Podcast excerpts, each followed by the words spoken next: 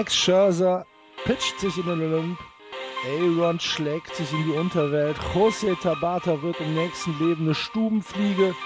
Und der neue Besitzer der St. Louis Cardinals ist der Teufel Hicks persönlich. Hier ist Just Baseball.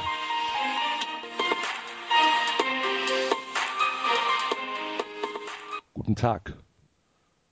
Wie immer am Sonntag Just Baseball. Hallo Andreas.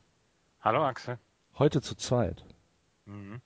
Weil Florian hat ein neues Album Urlaubsfotos geliefert bekommen Muss das erstmal gucken. und hat leider keine Zeit. Und Jan ist, wie gesagt, immer noch ähm, im Stress. Müssen Ja. wir so wuppen. Ja, heute machen wir mal nicht zwei Stunden, ne? Bist du sicher?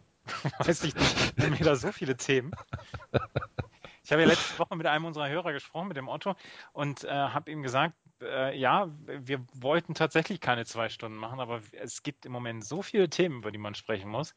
Und er hatte gesagt, ja, das, das, das passte dann auch, weil wir halt, wir haben uns nicht, wir haben uns ja nicht verhaspelt oder so. Wir sind ja nicht auf, nicht auf irgendwelche anderen Geschichten gekommen, sondern wir sind ja straight durch dieses Programm durchgegangen und trotzdem, ne, im Tja. Moment, So ist das manchmal. Sollen wir denn direkt mit äh, der großen Geschichte anfangen?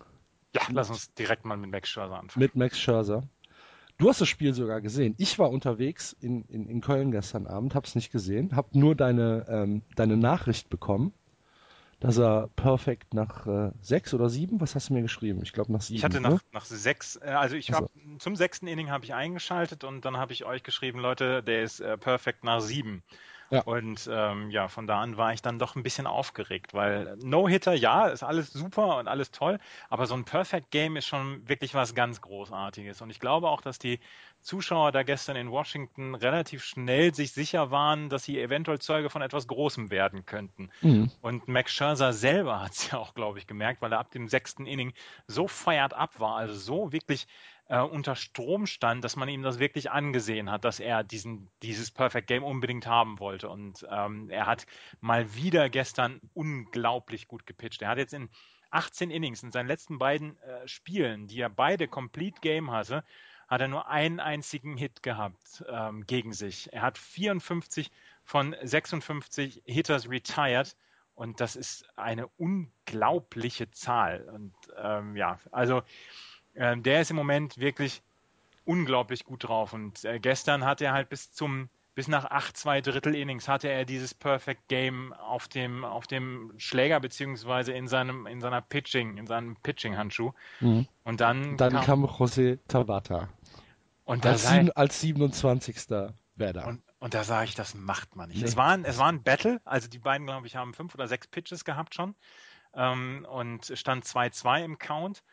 Und dann äh, gab es einen Inside-Pitch von Max Scherzer und man sieht in der Zeitlupe, wie, wie José Tabata seinen Ellenbogen wirklich reinlehnt, wie er sich selber in diesen Pitch reinlehnt. Und damit war er Hit by Pitch und damit kam er zur First Base und das äh, Perfect Game war damit aufgebrochen. Und ähm, boah, also Junge, Junge, hinterher, Max Scherzer hat sich sehr versöhnlich gegeben, hat gesagt, ähm, das hätte er vielleicht auch so gemacht und er kann da José Tabata schon verstehen, aber gestern haben da schon einige Gift und Galle gespuckt. Ähm, sowohl auf Twitter als auch die Zuschauer, die das dann irgendwann gesehen haben, die Kommentatoren auch. Ähm, ja, das macht man nicht. Nee, das macht man nicht. Vor allen Dingen, wenn man, ich glaube, 6-0 lagen sie zurück Ja. schon. Ne? Also das Spiel nach acht, zwei Drittel Innings ist, ist ja dann tatsächlich eigentlich vorbei. Ja, das, ähm, also, ja, ich, ich meine, man, man hat natürlich diesen Ehrgeiz als unterlegenes Team. Man möchte keinen No-Hitter gegen sich haben. Das, glaube ich, äh, da ist, dass jeder auch, ähm, da hat, zeigt ja auch jeder Verständnis. Aber dann bitte untergehen wie, wie, äh, wie Erwachsene und nicht Mhm. sich da in einen Pitch reinlehnen. Also, da war ich gestern dann auch ein bisschen sauer, muss ich ganz ehrlich sagen. Ja, kann ich mir Ja. vorstellen. Es war dann No-Hitter, weil äh, José Tabata, beziehungsweise der nächste Batter, hat dann, glaube ich, einen Flyout gehabt. Äh, es war dann der No-Hitter und Max Scherzer hat sich darüber ja auch sehr, sehr gefreut. Wie gesagt, der ist im Moment unfassbar on fire. Aber ähm, ja, dieses Perfect Game hätten wir doch alle gerne gestern gesehen. Und das war schon, das war schon bitter. Aber geile Stimmung da in Washington im Nationals Park und ähm, wirklich eine großartige Leistung. Und Max Scherzer kann man nicht anders als würdigen im Moment. Ja, absolut, absolut. Und dann hat er ja zur Belohnung äh, 15 Liter Schokosirup bekommen. Ja, wann, wann ist das eigentlich zur Mode geworden? Keine Ahnung. Schokosirup auf, auf Leuten versprüht. Und vor allen Dingen, jetzt Ich- kriegt es auch einmal die, die Moderatoren dann ja auch immer Ja, ab. Der Moderator war dann auch nicht so ganz so glücklich, als er den Schokosirup abbekommen hat. nee, das stimmt. There goes the suit. Ja, genau. ja, ja. Oh, hast du die, hast du die, ähm, die neue Feld-Kommentatorin von Nessen gesehen? Die Blonde? Austin, Gar äh, Garen Austin. Oh, das weiß ich nicht. Name, Name habe ich mir nicht aufgeschrieben. Garen Austin heißt die, ja. Die ist auch schon ein bisschen länger da. Echt? Mhm. Noch nie gesehen. Mhm. Vielleicht ist das meine, mein, mein Jenny Dell äh, Fanblick, dass ich mich nicht nach anderen Kommentatorinnen umdrehe. Ja, ja. Die fand ich sehr sympathisch. Die, die ist auch sehr sympathisch. Das nur am Rande. ja, Max Scherzer. Ähm, großartig. Großartige Leistung. Wie gesagt, wir müssen es nochmal, wir müssen es nochmal hervorheben. Ein Ja. Hit in seinen letzten 18 Innings. Mhm. Das heißt, der ist im Moment unhittable. Wir, wir reden nachher noch über Chris Sale nochmal.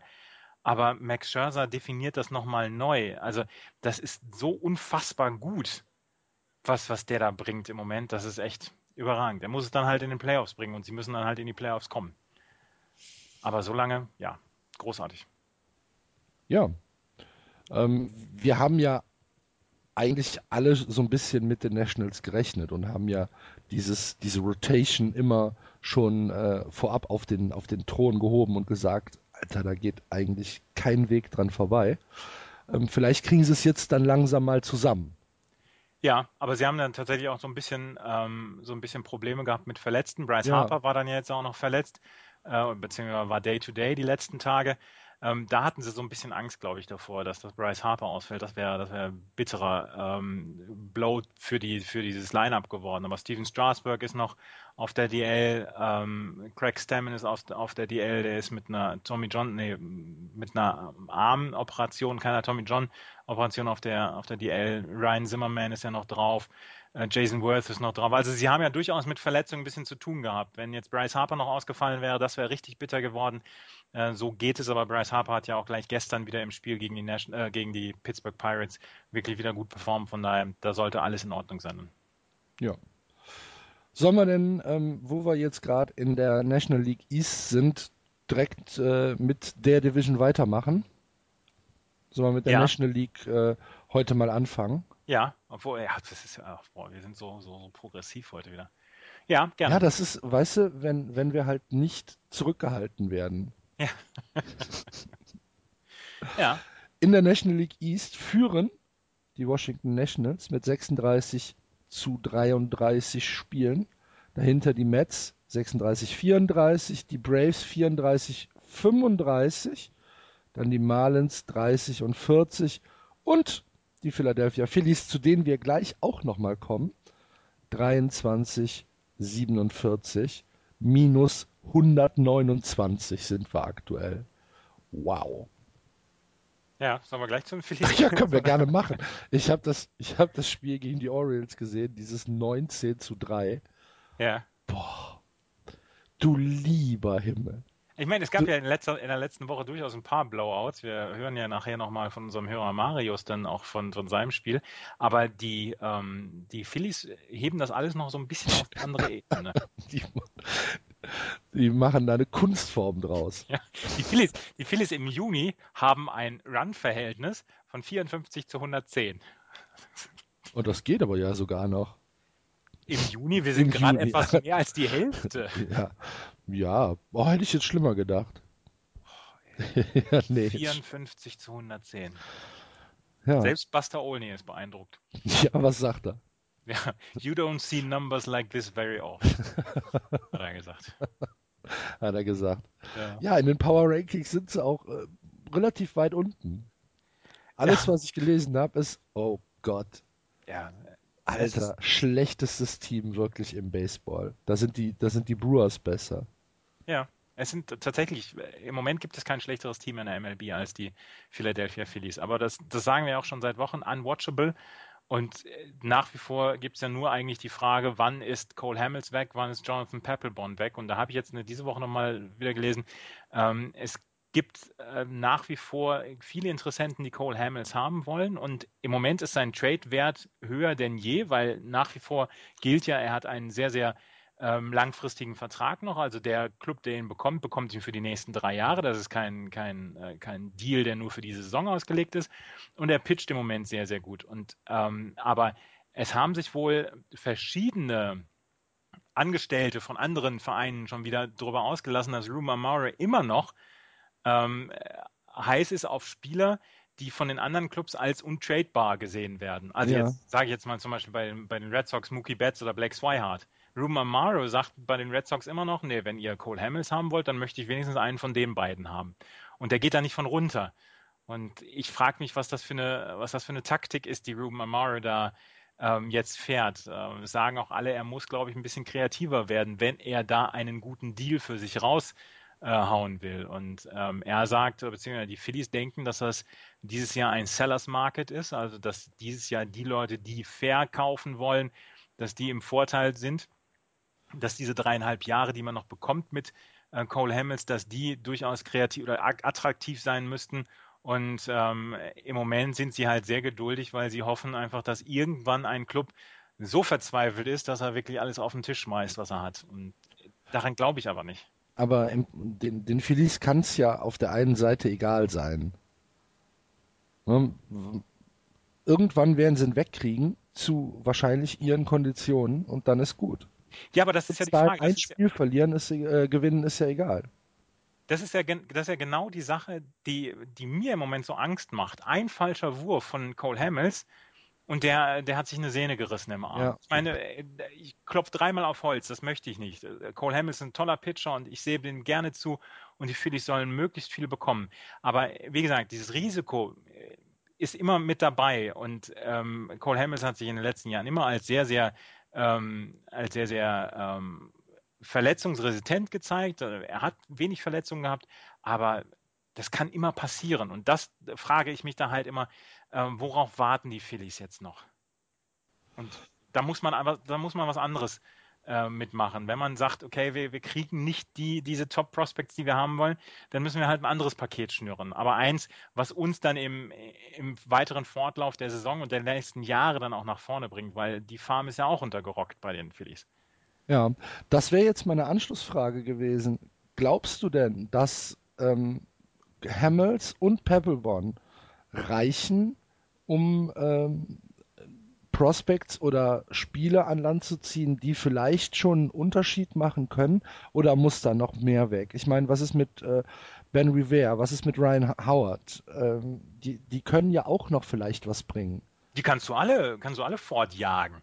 Aber für die gibt es. Ja, halt nee, ich meine jetzt nicht fortjagen, sondern ich meine, ähm, da, für, da, dass sie noch Spieler loswerden sollten, für die sie tatsächlich auch noch einen Gegenwert bekommen. Genau, da, das, das sind wohl Spieler, für die es einen Gegenwert gibt, aber halt nicht so einen großen wie für Hamels oder für Peppelborn. Ja, okay, klar. Und ähm, für Hamels und Peppelborn kriegst du halt die meisten Spieler und dann äh, füllst du auf mit, mit Prospects, die du bekommst, wenn du jetzt zum Beispiel Ryan Howard aufgibst oder wenn du Ben Rivera aufgibst oder wen du auch immer dann noch hast bei den Phillies. Aber dafür gibt es halt dann nicht mehr so viele. Das sind dann wiederum Spieler, mit denen du dann vielleicht ein bisschen mehr aufbauen kannst, die du nächstes Jahr vielleicht wieder in Trades reinschmeißen kannst.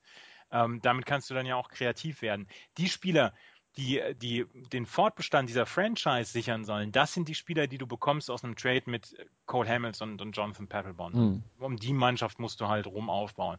An den, am Geld hat es bei den Phillies eigentlich nie so richtig gelegen. Ich meine, die haben damals, als sie 2008, glaube ich, Meister geworden sind, haben sie ja auch alles zusammen gekauft mit, mit Ray Halliday und auch und so weiter. Ähm, daran liegt es nicht. Aber ähm, wenn sie jetzt diese Prospects bekommen, sind das die Spieler, mit denen sie dann auch in den nächsten Jahren dann was, was machen wollen, was aufbauen wollen. Im Moment der Top Prospect ist JP Crawford, das ist ein Shortstop, dann Aaron Nolan, Pitcher, Roman Quinn. Das sind aber Spieler, die noch so nicht aufgefallen sind, wenn du es über die komplette MLB anguckst. Und da wollen sie halt äh, die, die, Top, die Top Prospects der anderen Clubs abgreifen. Dass sie das machen wollen, ist ja absolut völlig verständlich. Aber im Moment sieht man halt, sie bekommen sie nicht und deswegen müssen sie dann so ein bisschen kreativer werden. Und dann sagen, okay, wir kriegen nicht die zwei Top Prospects, aber dann nehmen wir fünf oder sechs Prospects so aus der, aus der Middle of the Order, zum Beispiel von den, von den Red Sox. Und da kann man immer noch eine gute Mannschaft drumherum aufbauen. Ja. Chase Utley könnte, könnte nach Köln kommen. Was Aktuell. In, was soll er in Köln? Baseball spielen. Ah, so, ja. Zu den Cardinals. Ja. Verlieren tut er da auch, ne? Verlieren tut er da auch, aber er wird vielleicht über 200 betten. Ja, das, das, das könnte. Eventuell, ich weiß ja, ja, keine Ahnung. Das könnte durchaus ja, sein. Ganz schrecklich. ganz, ganz schrecklich. Ähm, die, armen, die armen Menschen äh, von dem, von dem äh, Sports Network sind auch relativ mutlos, sage ich jetzt mal. Bei den Phillies? Ja. Ich bin ja dann, ab und an bin ich ja dann derjenige, der auf der Gegenseite der Autobahn ein bisschen langsamer fährt, um sich, um sich das mal genauer anzugucken. Ja. Und äh, ja, dann habe ich mir dann halt so ein paar Rosinen-Innings habe ich mir rausgepickt und habe das dann mit dem, ich weiß gar nicht welcher, welches Network das ist, äh, bei den Phillies, äh, habe mir, hab mir das dann mit dem Phillies-Kommentar angehört. Uh, die haben schon keinen Bock. Das kann man, kann man schon deutlich hören. Ja. ja, ab und an. Ja. Dauert nicht lang, bis Lotto King Karl seinen, seinen Turm da aufbaut in Philadelphia. So. Das war's für heute mit Just Baseball. Wenn du aus Philly kommst, dann lass den Closer gleich zu Hause. genau. Ja. Also ich meine, keine Ahnung. Es muss ja auch lustige Geschichten geben. Ja, definitiv. Und die Philadelphia Phillies sind auf eine auf eine dramatische Art lustig. Ja, okay. Dann äh, gucken wir uns mal die anderen Teams in der National League East an. Die New York Mets letzte Woche noch führen da mit einem äh, Vier-Game-Losing-Streak aktuell, äh, haben jetzt zwei Spiele gegen die Atlanta Braves verloren und davor zwei Spiele gegen die Blue Jays. Und äh, oh, Blue Jays, gestern eine Kappe über den Weg gelaufen, mitten in Köln, eine Blue Jays Kappe. Hammer. Krass. Mhm. Auch gedacht, Alter, kannst du dich bringen. der Stefan, so hieß er. Ja. Und direkt was, fotografiert. Was hatte der mit dem Blue Jays am Hut? Gar nichts. am Hut, oh, hat, die, hat die Kappe aus London gekauft, äh, wusste auch nicht, äh, dass es Baseball ist. Ernsthaft? Ja. Das sind, das sind die Allerschlimmsten. Das sind auch die, die die Yankees-Kappen die ganze Zeit tragen. Ich ja. habe das nur wegen dem. Äh, ja, weil es, ihm, weil es ihm gefallen hat. Das ist ja auch völlig in Ordnung. Es war eine mod modische Erscheinung, äh, Entscheidung. die Mets, Entschuldigung, haben mich wegtragen lassen. Die Mets haben allerdings dann auch gegen zwei Teams verloren, die im Moment relativ gut Heiß drauf sind. Ne? Mhm, also Toronto stimmt. ja sowieso. Und Atlanta macht ja durchaus im Moment auch einen guten Job. Ja, was, was ich gelesen habe von den Mets ist, dass sie nach wie vor relativ ruhig sind dass sie ähm, ihre, ihre Leute weiter spielen lassen, dass sie im Moment noch keine Unruhe aufkommen lassen. Die Division ist noch sehr, sehr eng beisammen. Und von daher glaube ich, gibt es auch nicht so viel, was man da, was man da machen kann. Was sie haben, und das ist tatsächlich äh, eine sehr frappierende Unterscheidung, ist ihr Heim- und ihr Auswärtsrekord. zu Hause 26 zu 11, auswärts 10 zu 23. Mhm. Mysteriös, dass da auswärts so gar nichts geht. Ja, ähm, ich kann es tatsächlich nicht analysieren. Ich weiß es nicht. Ja. Was mir Jan wieder. Ja, das stimmt. Mhm. Jan, du fehlst. Komm zurück. Komm zurück, genau. Was mir bei den Mets äh, auffällt, ist dieses ähm, sehr kompakte Teamgebilde. Da gibt es jetzt nicht den einen Spieler oder die zwei Spieler, die das Team komplett tragen, sondern ähm, die sind auf allen Positionen gut bis solide besetzt und da macht jeder seinen Job. Nicht äh, als Überstar-Spieler, aber ähm, alle gut. Du hast halt die Spieler, die Stars sein sollen, wie zum Beispiel Matt Harvey. Aber ähm, ansonsten, wir reden noch über die Mets, oder? Ja. ich habe gerade nicht aufgepasst für eine Sekunde. Aber du hast, du hast nicht diese, ähm, diese Überspieler. Du hast natürlich Leute, die Stars sein sollen, wie zum Beispiel Matt Harvey, vielleicht auch wie Noah Syndergaard in der Zukunft. Aber insgesamt ist das ein sehr harmonisch zusammengestelltes Team. Ja, auch viele, viele Prospects, die in den letzten Jahren raufgekommen sind. Und deswegen, da, da greift im Moment so ein Rädchen ins andere. Ja, ja, und wenn man, wenn man sich ähm, das, das, das 40-Mann-Roster anguckt oder die Spieler, die Day-to-Day spielen, ähm, die sind alle sehr eng beieinander. Wenn du jetzt, keine Ahnung, Lucas Duda, äh, Lagares, Kadaya, Flores, Granderson, ähm, die haben alle anständige Statistiken. Nichts, was irgendwie mega heraussticht, keine, ähm, keine Überstatistiken, aber alle völlig in Ordnung. Ist halt so ein richtiges Team. Sie sind in den Offensivstatistiken tatsächlich in vielen nur 13. vor den Brewers Mhm. und den Phillies in der, in der National League. Aber im, ähm, im Pitching sind sie halt extrem gut. Auf Platz 5 zum Beispiel im, im Team ERA mit 3,63. Ähm, Im Average gegen sich ähm, sind sie im Moment auf Platz 7 mit einem 250er. Die Whip-Statistik, also Walks and Hits per Innings pitched, sind sie im Moment auf Platz 4 mit einem 1,21er Whip. Also äh, das Pitching ist dominant, aber das wussten wir vorher. Ähm, aber die äh, Offensive ist nicht so schlecht, als dass die ähm, Mets nicht mithalten können in der Division. Dann ja auch mit starken Washington Nationals, beziehungsweise mit einem eigentlich sehr starken Team mit den Washington Nationals. Ja. Es könnte tatsächlich noch eine relativ spannende Division werden. Es kommt also natürlich so ein bisschen auf die Nationals äh, an, ob sie weiter so spielen wie bisher oder ob sie jetzt mal wirklich äh, ins, ins Rollen kommen. Ich glaube, wenn die Nationals ins Rollen kommen, dann äh, sollten sie die Division für sich entscheiden. Ja, das, davon gehe ich eigentlich auch aus, ja. Dann gehen wir mal einen Schritt weiter und gucken nach Atlanta. Da hat es einen Trade gegeben. Und zwar haben die, äh, die Braves mit den Diamondbacks äh, einen Trade äh, gemacht und da ging es um Bronson Arroyo, aber eigentlich ging es gar nicht um Bronson Arroyo, eigentlich ging es um äh, Tuki Toussaint.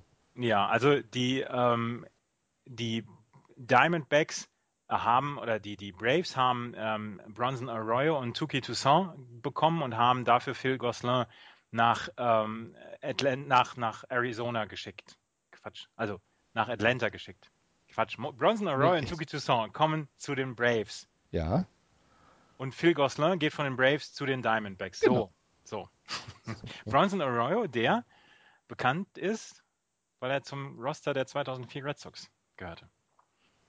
Ja, uns bekannt. Uns bekannt, ja. Es ist, geht eigentlich darum, also Bronson Arroyo ist im Moment noch in der Verletzung wegen Tommy John Surgery. Aber da gab es wohl auch Komplikationen, also es dauert wohl noch ein bisschen, bis er zurück ist. Phil Gosselin am, am anderen Ende ist auch im Moment auf der DL mit einer, mit einer Daumenverletzung. Es ging eigentlich nur darum, dass Tuki Toussaint, einer der Top-Prospects der, der Diamondbacks, ähm, von den Braves gekauft worden ist. Und dafür hat man dann halt den, den Vertrag von Bronson Arroyo mit aufgenommen und dann für 10 Millionen quasi Tuki Toussaint dann ähm, aufgenommen. Und darum ging es. Ähm, unter den Diamondbacks-Fans gibt es wenig Fans dieses, äh, dieses Trades. Ähm, bei den, bei den, ähm, bei den ähm, Braves gibt es wohl mehrere äh, Freunde dieses, ähm, dieses Trades. Und ähm, er ist in einer, in einer MLB Top 100 Prospect-Liste, ist aber auf Platz 83 gewesen, ist ein Right-Hand-Pitcher. Und ähm, ja, es ist eigentlich ein kleinerer Trade, dadurch, dass Bronson Arroyo mit in dem Deal ist, ist ein bisschen jetzt größer gemacht worden, weil Bronson O'Reilly ja durchaus noch einen Namen hat.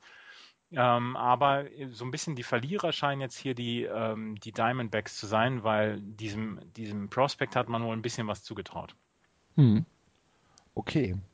Ähm, weiteren Grund äh, zur Freude gibt es in Atlanta, weil äh, Matt Whistler sein erstes Spiel äh, gestartet hat für die Braves äh, und direkt acht Innings durchgehalten hat in dem 2 zu 1 Sieg gegen die Mets am Freitag. Matt Whistler, ähm, äh, hochgezogener, hochgezogener Rookie. Und äh, ja, das war halt ein, sein, sein Debüt und man ist hochzufrieden mit seinem ersten Auftritt. Das ist der erste, ist der erste Pitcher, der so einen ersten Auftritt hingelegt hat bei den Atlanta Braves seit John Smalls.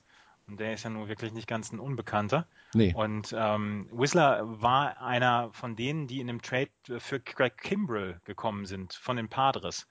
Und ähm, damit haben die Atlanta Braves ja schon wieder gezeigt, okay, das könnte, das könnte ein guter Mann sein, den sie da geholt haben. Und für Craig Kimbrell haben sie ja durchaus was bekommen. Hast du das, ähm, das neue Stadion der Braves gesehen, diese Computeranimation? Nee, habe ich nicht gesehen. Okay. Ja. Sieht, Aber alle, alle sieht 20, tatsächlich Ja. heftig aus. alle 20 Jahre brauchen die Braves ein neues Stadion. Ne? Da Ja. kann man dann auch mal wieder das State of the Art machen. Ja, ja, 2037 gibt es dann ja wieder ein neues. genau, auf dem Mond. ja, ähm, hat ähm, ähm, Jerry Remy war da und hat sich die, äh, die, äh, die Baustelle angeguckt und Ja. dann haben sie da so ein bisschen drüber gesprochen. Im, im Red Sox Broadcast, im Nessen Broadcast. Richtig. Mhm. Richtig. Und dann kam dann so, ein, so eine Computeranimation. äh, hat er erzählt, ja, im Moment sieht es noch nicht so aus. Ja. Ja, Okidoki. Ja, und äh, die Division rund, in Anführungsstrichen, machen die Miami Marlins, äh, über die ich diese Woche tatsächlich äh, so, so ziemlich gar nichts mitbekommen habe. Ähm, sie haben, sie haben gegen die Yankees gespielt und haben äh, das, glaube ich, gesplittet, haben ähm, 12 zu 2 gewonnen, ein Spiel, haben dann aber die nächsten beiden verloren. Äh, viel habe ich tatsächlich nicht mitbekommen. Ich weiß nicht, was macht Giancarlo Stanton?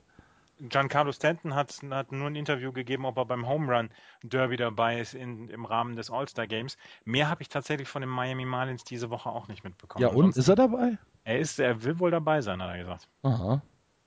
Ich meine, er muss dabei sein. Ja, eigentlich schon. Ja. 25 hat er aktuell. Ja. 25. Home Es hilft seinem Team nichts. 30, 40, das ist im Moment so ein bisschen die Enttäuschung. Nachdem Ja. sie schon den Manager entlassen haben jetzt, ähm, da muss ein bisschen was anderes kommen noch. Absolut, absolut. Für mich auch äh, bisher neben den Red Sox die Enttäuschung äh, des Jahres, die Miami Marlins. Da habe ich mir mehr von erwartet. Ich habe wirklich gedacht, die Marlins wären ein Contender, jedenfalls für einen Platz, ähm, für, für einen, für einen Wildcard-Platz. Ja, habe ich auch gedacht. Verdammt. Na gut. Und über die Phillies haben wir ja tatsächlich schon alles gesagt. Gute Nacht. Dann äh, gucken wir in der National League eine Division weiter und gehen in die Central. In der Central die aktuellen Standings. St. Louis weiterhin souverän vorne, 45, 23. Dahinter die Pittsburgh Pirates 39, 29. Das sind immerhin schon sechs Spiele. Die Cubs 36, 30. Die Cincinnati Reds 31, 36. Und die Milwaukee Brewers können genauso abschenken wie die Phillies 25, 45. Die St. Louis Cardinals mit dem besten äh, aktuellen Rekord im äh, gesamten Baseball ähm, und wahrscheinlich tatsächlich einfach aktuell das beste, weil konstanteste Team im Ja. Baseball. Ja, ja, definitiv. Ähm, die St. Louis Cardinals schaffen es trotz ihrer großen Ausfälle, und das sagen wir Woche für Woche wieder, ähm, schaffen sie erst ihre Spiele zu gewinnen und zwar wirklich dann auch überzeugend. Gut, jetzt hatten sie die Phillies zu Gast. Das war jetzt nicht allzu, allzu schwierig. Ja, ja, aber beide Spiele waren auch schon wieder pure, pure Erniedrigung. Halt, ne? 10-1 und 12-4 und es sah nicht so aus, als hätten die, als hätten die Cardinals da, keine Ahnung, alles reingelegt. Ja, nee, das, ja, sie, müssen im Moment als, als das beste Team der Liga gewertet werden, aber sie haben ja durchaus in der letzten Woche dann auch wieder Kratzer auf ihren Lack bekommen. Und ähm, sollen wir jetzt den, den Hacking-Skandal? Ja, müssen wir, müssen wir. Also, ich habe mich da so ein bisschen eingelesen und es gab ja, es gab ja Anfang des Jahres gab es ja diese Diskussion um die Flategate mit den New England Patriots und äh, ob, ob ähm, Tom Brady äh, Luft aus den, aus den Reifen hat machen lassen oder aus, aus den Wellen hat machen lassen.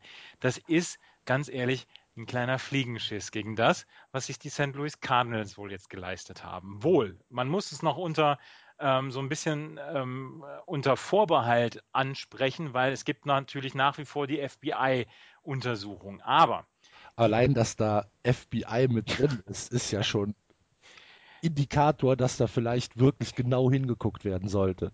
Ja, ich habe ich hab am Anfang gedacht, als ich das so gelesen habe, habe ich gedacht, hm, was, was, was machen die da wohl in der Astros Database? Äh, ja, gibt natürlich sicherlich viele, aber ich konnte mir das Ausmaß einfach nicht vorstellen. Dann habe ich mich ein bisschen in das Thema eingelesen. Also im Juni 2014 haben die Astros ähm, schon eine Anzeige aufgegeben, dass sie wohl gehackt worden sind. Und ähm, es war wohl es war wohl von ihnen, äh, sind wohl interne Trade-Gespräche sind wohl aufgetaucht und öffentlich geworden. Dann haben sie, wie gesagt, Anzeige aufgegeben. Und ähm, dann gab es diese Untersuchungen von, von FBI und der Major League Baseball, ähm, dass wer, wer das denn jetzt gemacht hat, wer sich da in die, ähm, ins Datensystem der Astros eingehackt hat. Äh, am Dienstag hat die New York Times dann einen Report rausgebracht, nachdem jetzt Top-Verdächtige Offizielle von den St. Louis Cardinals sein sollen. Sie sollen ähm, die äh, Astros Database gehackt haben und dann, äh, dann auch Zugang zu Statistiken, zu Scouting Reports, zu internen Diskussionen über Spieler und Trades ähm, und andere interne Informationen bekommen haben. Und dann ähm, wird das Bild rund gemacht dadurch, dass Jeff Luno, General Manager bei den äh, Houston Astros, früher sieben Jahre lang Farmdirektor bei den St. Louis Cardinals war. Ähm, der ist erst 2003 ist er äh, zu den St. Louis Cardinals gekommen, ist da Farmdirektor geworden. Und wenn wir uns über eins ja immer wieder unterhalten haben, dass die St. Louis Cardinals eine unfassbar gute Farm haben, unfassbar gute Spieler haben und alles hochziehen aus der eigenen Farm. Die hatten und immer äh, treffen, ne? Und, und immer treffen, immer ja treffen. genau. Ja. Ähm, auf dem 2013er World Series Roster der Cardinals waren 16 der 25 Spieler ähm, von den St. Louis Cardinals unter der Regie von Jeff Luno gedraftet worden. Mhm. Was für ein unglaublich guter Mann ist das. Und dann ist er 2011 zu den Astros gegangen. Die 2011er Astros, beziehungsweise Anfang der 10er Jahre, waren die Astros sowas von weit weg ähm, vom, vom, vom Geschehen. Er hat die innerhalb von drei, vier Jahren hat er die äh, wieder nach vorne gebracht. Auf einmal sind sie wieder ein ernstzunehmender, eine ernstzunehmende Franchise. Und dann, dann, dann gab es so, so Berichte darüber, ja, was, was, was, was könnte es denn für Beispiele geben, ähm, äh, wo, wo, die Astros wirklich, wirklich zugeschlagen haben und wo die Astros-Informationen vielleicht für St. Louis dann auch interessant sein könnten. Und da gibt es das Beispiel Colin McHugh, über den haben wir hier in dieser Sendung dieses Jahr auch schon ein paar Mal gesprochen, dass der neben Dallas Keuchel einer der, der Superpitcher ist für die äh, Houston Astros. Den haben die von Colorado bekommen. Bei den Colorado Rockies hatte er eine 2013er Saison, wo er ein 8,94er ERA hatte. Und dann haben sich die, die Astros geholt. Alle haben so gedacht, warum holen sie sich den? Aber sie haben wohl erkannt, dass äh, Colin McHugh in der Höhe mit seinem, äh, mit seinem Breaking Ball bzw. mit seinem Fastball keinen Erfolg hatte. Aber sie haben festgestellt über diverse Statistiken, über diverse Videoaufzeichnungen, dass sein Curveball ähm, 2000 Mal in einer Minute rotiert, beziehungsweise 500 Mal mehr als ein durchschnittlicher Curveball. Und das haben sie erkannt und das haben sie in Statistik und in Videoaufzeichnungen das ist, das ist festgestellt. Tatsächlich schon Nerd-Stuff. Das ist Nerd-Stuff, ja. Und dann haben sie, dann haben sie Colin McHugh geholt und haben ihm gesagt, du bist jetzt nicht mehr in der Höhe in Colorado, du bist jetzt bei uns, bei Houston.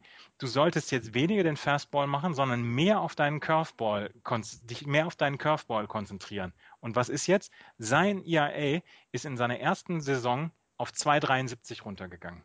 Also die haben tatsächlich unfassbar viele Informationen und unfassbar viele Details Detailinformationen über jemanden wie Colin McHugh gehabt und haben ihn geholt für ein Appel und ein Ei und haben ihn dann zu einem richtig guten Pitcher machen lassen. Und mhm. das sind diese Informationen, wo die, die St. Louis Cardinals dann auch sagen, okay, dieser Jeff Luno, der hat bei uns schon einen Monsterjob gemacht, jetzt macht er ihn bei den Astros da können wir uns was holen. Gerüchten zufolge, Gerüchten zufolge, das fand ich wieder ganz lustig, hat er die gleichen Passwörter genutzt bei den Astros wie bei den, wie bei den St. Louis Cardinals. Er hat aber selber gesagt, dass er das nicht gemacht hat, dass er wüsste, wie man ein sicheres Passwort äh, vergibt.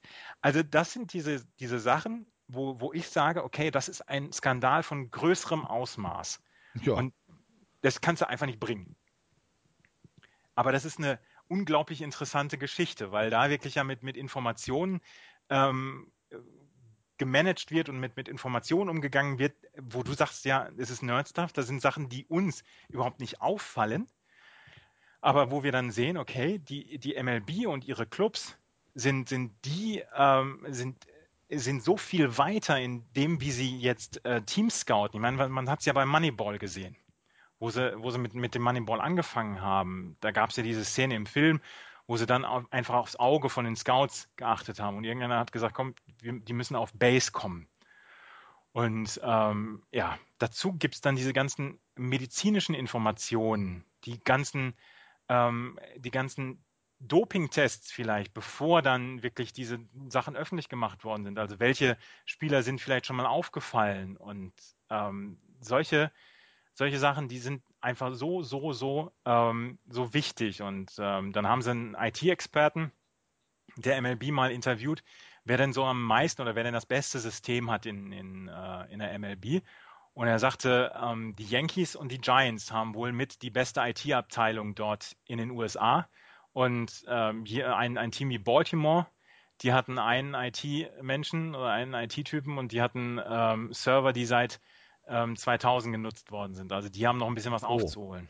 Okay. Aber insgesamt, aber insgesamt ähm, ist das eine sehr, sehr interessante Geschichte und ich glaube, da, da haben wir noch nicht alles gesehen von dieser Geschichte und es dreht sich ja fast alles, wie gesagt, um diesen Jeff Luno und deswegen ist dieses Ding so groß. Und wenn das sich herausstellt, dass wirklich die Cardinals ähm, das in diesem großen Maße gemacht haben, also spioniert, also diesen, diesen Spionageskandal gemacht haben, dann müssen sie auch drastisch bestraft werden, meiner Meinung nach. Mit Draftpicks wegnehmen, mit einer großen Geldstrafe, mit was weiß ich Strafen. Aber dann müssen sie richtig bestraft werden. Aber das ist, wie gesagt, eine hoch, hoch interessante Geschichte. Ja. Das äh, verfolgen wir mit Spannung weiter. Hast du mitbekommen, dass bei dem Spiel äh, der Cardinals gegen die Phillies äh, es wieder einen verletzten Fan gab? Nein, habe ich nicht. Mhm. Kleiner Junge vom Foulball getroffen worden. Ja. Ähm, musste ins Krankenhaus. Das ist scheiße. Ja. Ähm, man sagt auch nicht, wie es ihm geht, aber als er rausgetragen wurde, war er wohl äh, bei Bewusstsein. Mhm. Konnte selbst das Eispack halten, aber äh, ja, trotzdem Kacke. Ja, das sollte ist, nicht passieren. Nein, das passiert im Moment so häufig. Das ja. Gut, dann äh, gucken wir weiter.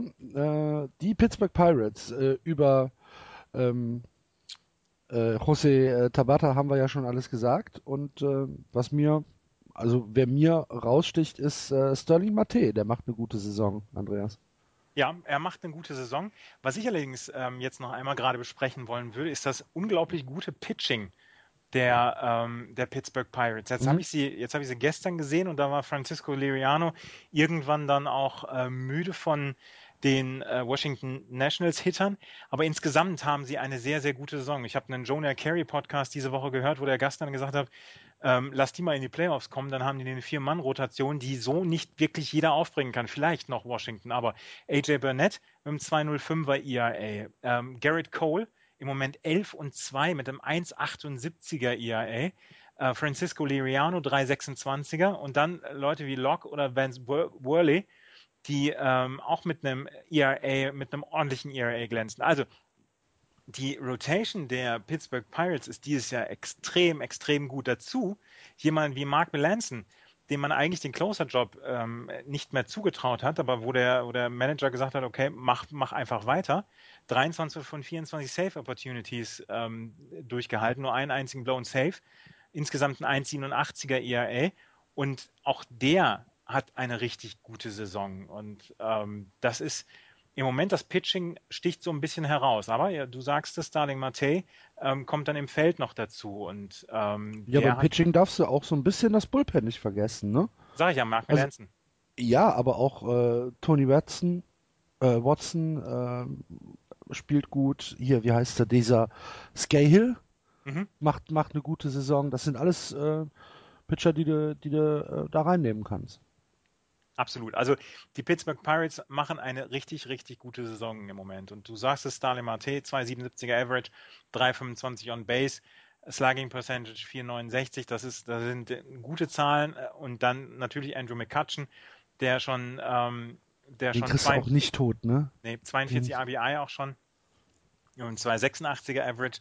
Er ist halt der Star dieser Mannschaft. Aber Mhm. dann auch noch Polanco, äh, Walker. Also äh, ist eine gute Truppe, die die Pirates dieses Jahr beisammen haben. Und sie sind so ein bisschen außerhalb des Radars, ähm, weil sie in einer Division sind, in der die St. Louis Cardinals alles überragen. Aber sie haben mit den, den besten, den besten Average von allen, von allen Mannschaften auch. Also 39, 29. Damit führst du fast in jeder Division dieser MLB. Und ähm, das kommt so ein bisschen, äh, ist so ein bisschen hinten dran. Sie haben jetzt die letzten zwei Spiele jetzt verloren gegen Washington, aber insgesamt machen die eine Riesensaison. Und ich glaube, sie sind nach wie vor klare Anwärter auch wieder auf die Playoffs. Ja. Was macht sie besser als äh, die Cubs? Das Pitching? Das Pitching im Moment, Mhm. ja. Bei den Cubs hast du halt jemanden wie John Lester, der nicht fun funktioniert. Im Moment noch. Ja, aber der hat auch bei den Red Sox durchaus immer gerne bis zum All-Star-Break Ja. gebraucht. Und dann hat er meistens nach dem All-Star-Break richtig zugelangt. Also ich glaube schon, John dass Lester aktuell äh, bei einem 380er ERA. du hast bei Pittsburgh, hast du dann auch mit solchen Leuten wie AJ Burnett, hast du dann natürlich auch Leute, die all, alles gesehen haben. Ich meine, AJ Burnett hat im Zweiten Weltkrieg das erste Mal gepitcht.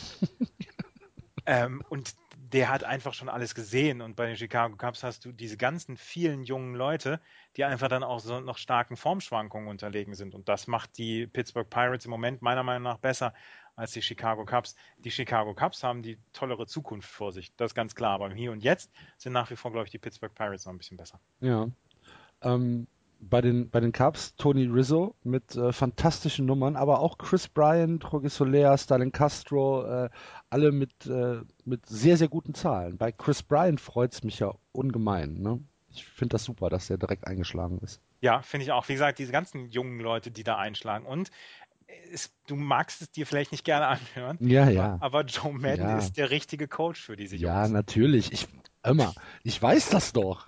Darum geht's doch. Ja, ich habe dich, ich habe dich bei einem Konkurrenz-Podcast diese Woche gehört, wo du, wo du auch an der Wand zerschellt bist, als du gesagt hast, dass Joe Madden das Böse ist. Naja, was heißt an der Wand zerschellt? Hab ja schnell zurückgerudert. Ja, zu Recht. Starling Castro aber 14 Arrows schon in dieser Saison nach 64 Spielen. Letzte Saison nach, nach der doppelten Anzahl der Spielen 15 Arrows. Der ist nicht bei der Sache, der Junge. Wie kommt das? Der, keine Ahnung. Er ist ja auch so ein bisschen der, der Gegenstand von Trade-Gerüchten. Mhm. Wenn man bei den Cubs über Trades redet, redet man über Starling Castro. Weil er ja dann auch den, den Platz besetzt. Ich weiß, wer war das nochmal, der, der ihm vorgesetzt werden soll dann? Ähm, keine Ahnung jetzt gerade, aber einer, der, der noch in einer, in einer AAA wartet und der eigentlich nur auf, darauf wartet, dass äh, Starling Castro weg ist. Sie haben ja noch Kyle Schwarber.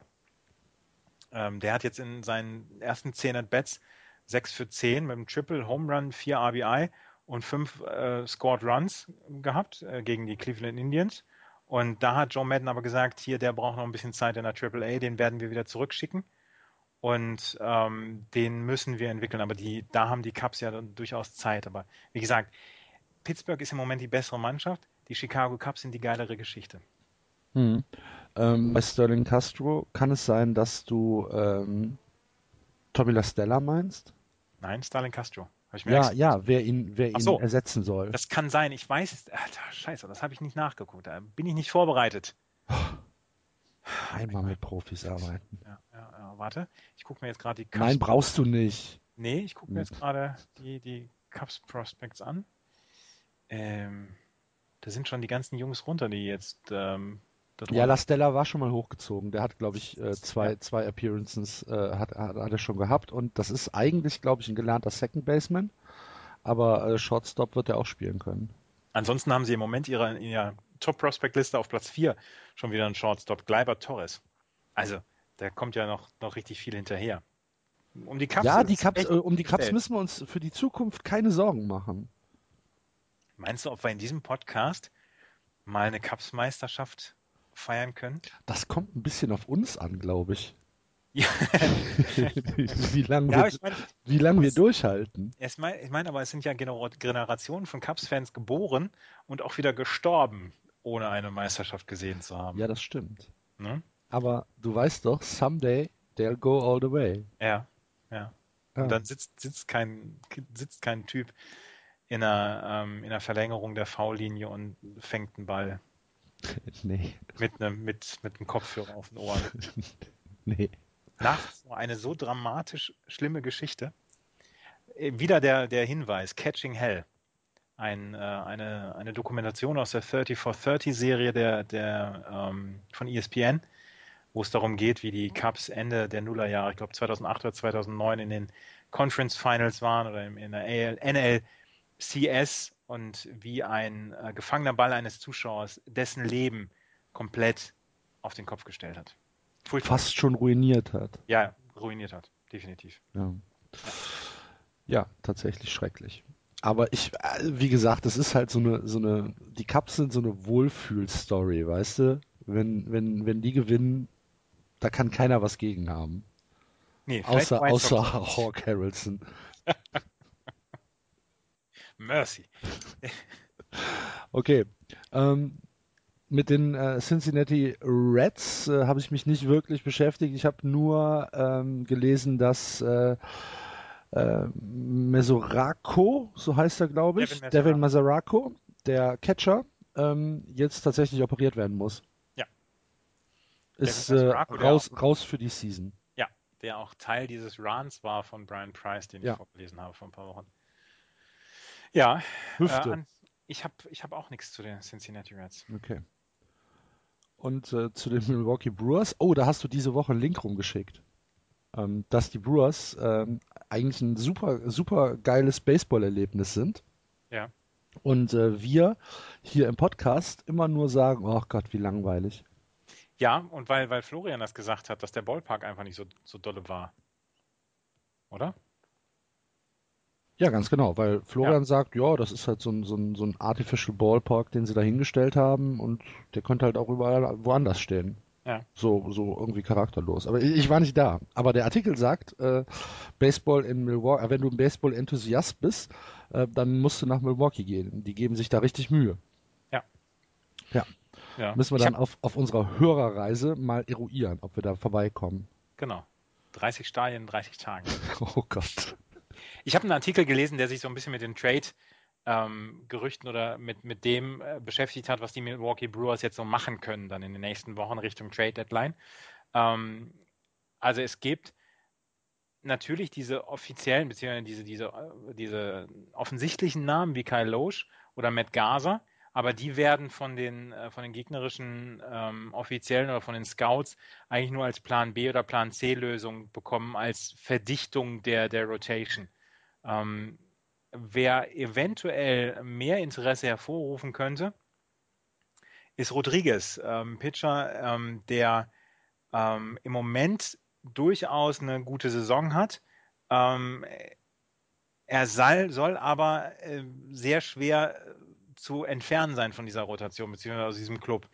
Ähm, er hat noch eine fünf- 5,5 Millionen Dollar nächste Saison garantiert oder äh, 6 Millionen ähm, Option für 2017 beziehungsweise ein 4 Millionen Buyout. Ähm, er ist closer und dieser Closer-Markt scheint im Moment noch so, so ein bisschen limitiert zu sein. Außerdem ist noch Jonathan Papelbon ähm, da, aber er könnte einer der Namen sein, die in den nächsten Wochen noch von den Milwaukee Brewers gehandelt werden. Es gibt nicht, wie gesagt, nicht so viele Namen, die bei den Brewers gehandelt werden können. Ähm, er könnte einer davon sein, einer von diesen Namen. Hm. Und äh, was, was braucht Milwaukee? Power, oder? alles? Ja. okay.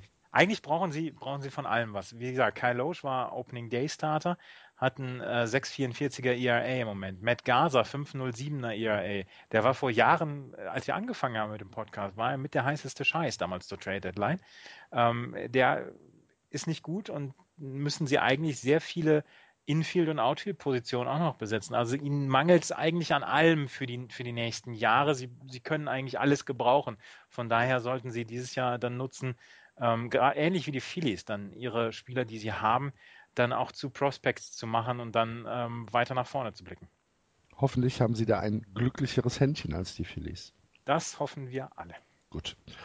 Dann äh, beschließen wir die National League Central und äh, gucken in die National League West.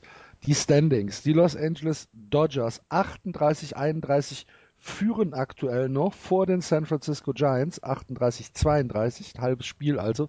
Das kann aber äh, heute Abend sich schon umgedreht haben. Dahinter die Arizona Diamondbacks 33-35, die Padres 34 37 und den Rockies geht so ein bisschen die Luft aus.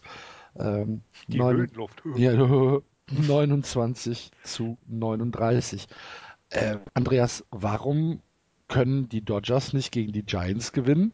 Was ist da los? Keine aus, Ahnung. Aus den letzten elf Spielen haben sie neun verloren und aktuell ja. sind sie auf einem Streak von äh, fünf Niederlagen in Folge. Die letzten waren ja sogar Shutouts. Und jetzt haben sie in der aktuellen Serie haben sie 9-5 und 6-2 verloren. Also sie können einfach nicht gegen die Giants gewinnen. Was ist da ja. los? Und das ist in, bei einem Divisionsrivalen ist das noch ein bisschen blöder. Ne? Wenn Ärgerlicher. man gegen den Divisionsrivalen einfach nicht gewinnen kann. Sie führen jetzt im Moment noch mal im Spiel. Aber es ist tatsächlich so, dass die San Francisco Giants irgendwas haben, was den, ähm, was den Dodgers so überhaupt nicht passt. Bei den Giants passt natürlich mal wieder vieles zusammen. Buster Posey, glaube ich, mit einem Drei-Hit-Spiel gegen die Dodgers, ich glaube gestern oder vorgestern gewesen. Ähm, dann kriegen sie gute Pitching-Leistungen. Die Dodgers haben das nicht so richtig. Ähm, bei den Dodgers gibt es insgesamt Probleme. Man ist nicht so richtig zufrieden. Und es gibt zwei Namen, die noch in der Triple A sind, ähm, die eventuell für diesen, äh, für diesen Anzünder sorgen können. Also äh, die Amerikaner sprechen immer davon, this team needs a spark. Und ähm, da gibt es dann immer Leute, die man eventuell aus der AAA hochholen kann, die eventuell einfach mal ein bisschen das, das Roster durchschütteln und einfach ihr, ihre Sachen zeigen können, die sie haben. Und sie Mhm. haben noch zwei Namen, Hector Oliveira und Corey Seager. Corey Seager ist ein Prospect, wie er im Buche steht.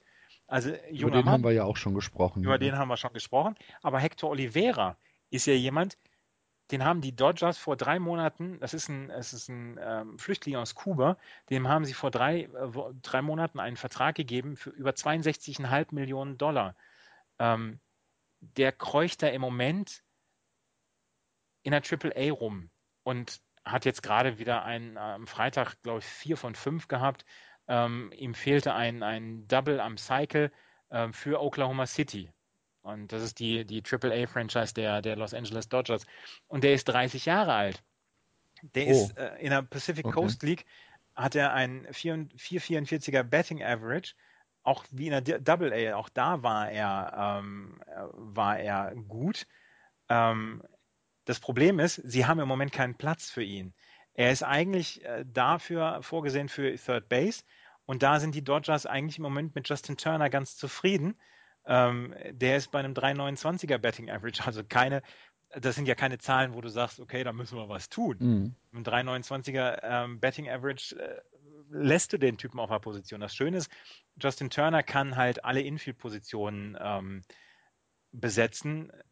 Oliveira kann zwei Infield-Positionen spielen, ich glaube Third Base und First Base. Und jetzt werden die Dodgers wohl so ein bisschen das Roster ähm, umwürfeln, um dann auch einen Platz für Hector Oliveira zu finden, weil den, den brauchen, so einen brauchen sie dann halt, ähm, der dann so, so ein bisschen den, den Anzünder spielen kann. Ähm, da, dazu haben sie ein bisschen was ähm, im Line-Up ähm, durcheinander geschmissen. Yasiel Puig und Jock Peterson haben äh, die Plätze getauscht im Line-Up und Corey Seager könnte dann halt ähm, in naher Zukunft dann auch kommen. Okay, aber Jock Peterson macht ja, macht ja einen guten Job. Ja, natürlich, natürlich. Und weil er so einen guten Job macht, hat er den, den Platz von Yasiel Puig jetzt erstmal genommen. Und Mhm. ähm, Was ist mit, was, was mit, äh, was mit Jimmy Rollins, der ähm, ja sehr, sehr viele Fehler macht dieses Jahr? Ähm, das weiß ich nicht ganz genau. Ich habe mich erst, ich habe mich tatsächlich dann eher um Oliveira und Dings gekümmert. Okay, Ähm, äh, zu Rollins kann ich im Moment nichts sagen. Sage ich dann aber nächste Woche was. gut. Ja.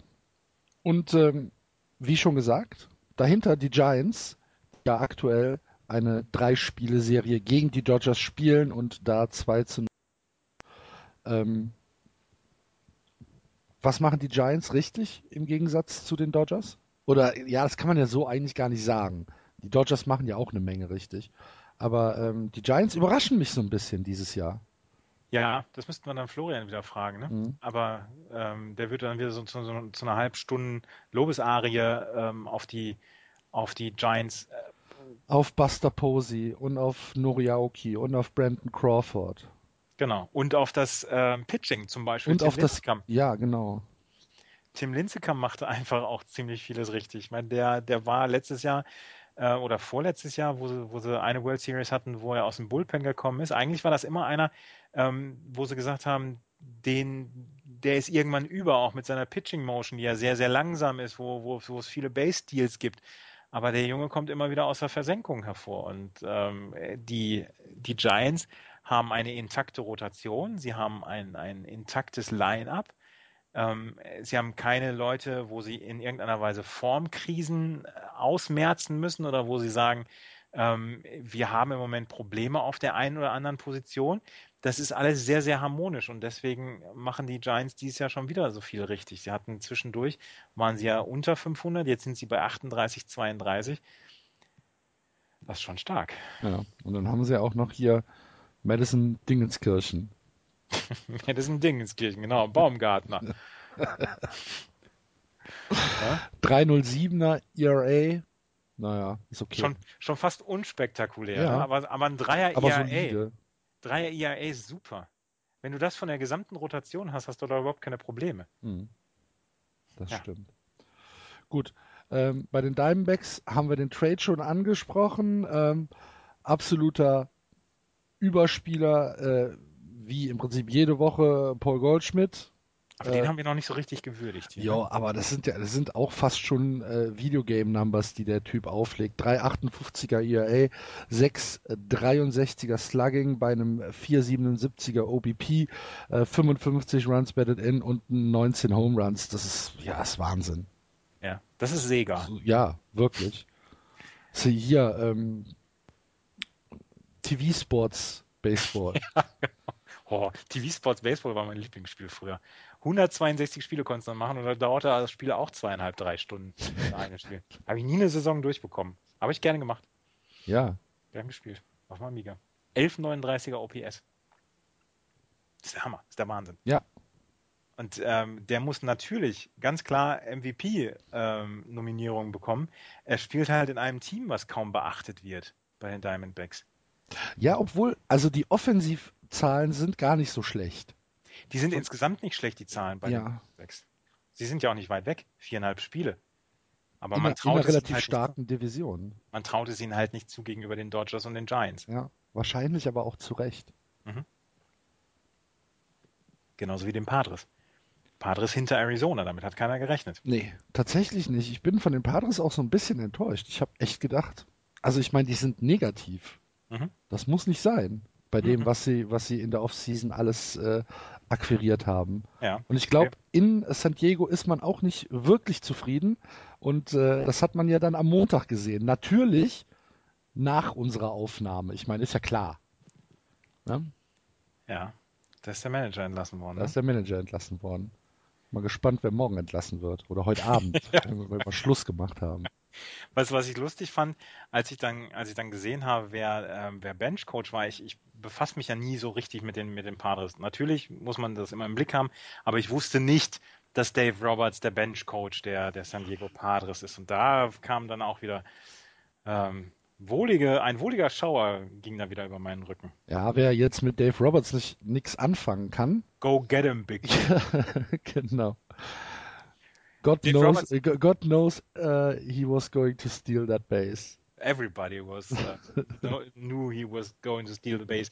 Er war auch gehörte auch zum 2004er Team der Red Sox und er war der, der das Base gestohlen hat, damit die Red Sox in Spiel 4 wieder zurückgekommen sind, dann gegen die äh, New York Yankees damals, wo sie 0 zu 3 zurücklagen Genau. in der Serie und dann zum ersten Mal es geschafft haben, einen 3-0-Rückstand aufzuholen in einer Playoff-Serie. Hat im achten Inning den Tying Run nach Hause gebracht. Genau. Boah, E jetzt, ewiger Held. die Doku gucke ich alle zwei Wochen. Four, four Days in October. Aber ähm, tatsächlich, wer sie nicht gesehen hat, auch hier eine klare Empfehlung. Ja, Ähm, das ist äh, mit ähm, hier, wie, wie, wie heißt da? Ähm, dieser, der, das, The Sports Guy, ne? Bill Simmons, genau. Ja, genau. Mhm. Ähm, Da lese ich, da lese ich übrigens im Moment gerade das Buch Now I Can Die in Peace. ja, Ein, ein, eine Sammlung seiner Kolumnen ähm, für ESPN beziehungsweise seine eigene Seite von 2000, nee, von 1999 bis 2004 beziehungsweise sind danach auch noch Kolumnen dazugekommen. Aber bis zu diesem Zeitpunkt, wo die Red Sox dann die Meisterschaft gewonnen haben. Es ist so toll zu lesen. Das musst, du mir, eine, musst du mir ausleihen, wenn du fertig Ja. bist. auch eine ganz klare Kauf. mir schicken. Das ist ein tolles Buch. Und äh, für Red Sox-Fans natürlich noch doppelt so, so viel. Ja, wir waren bei den Padres, ne?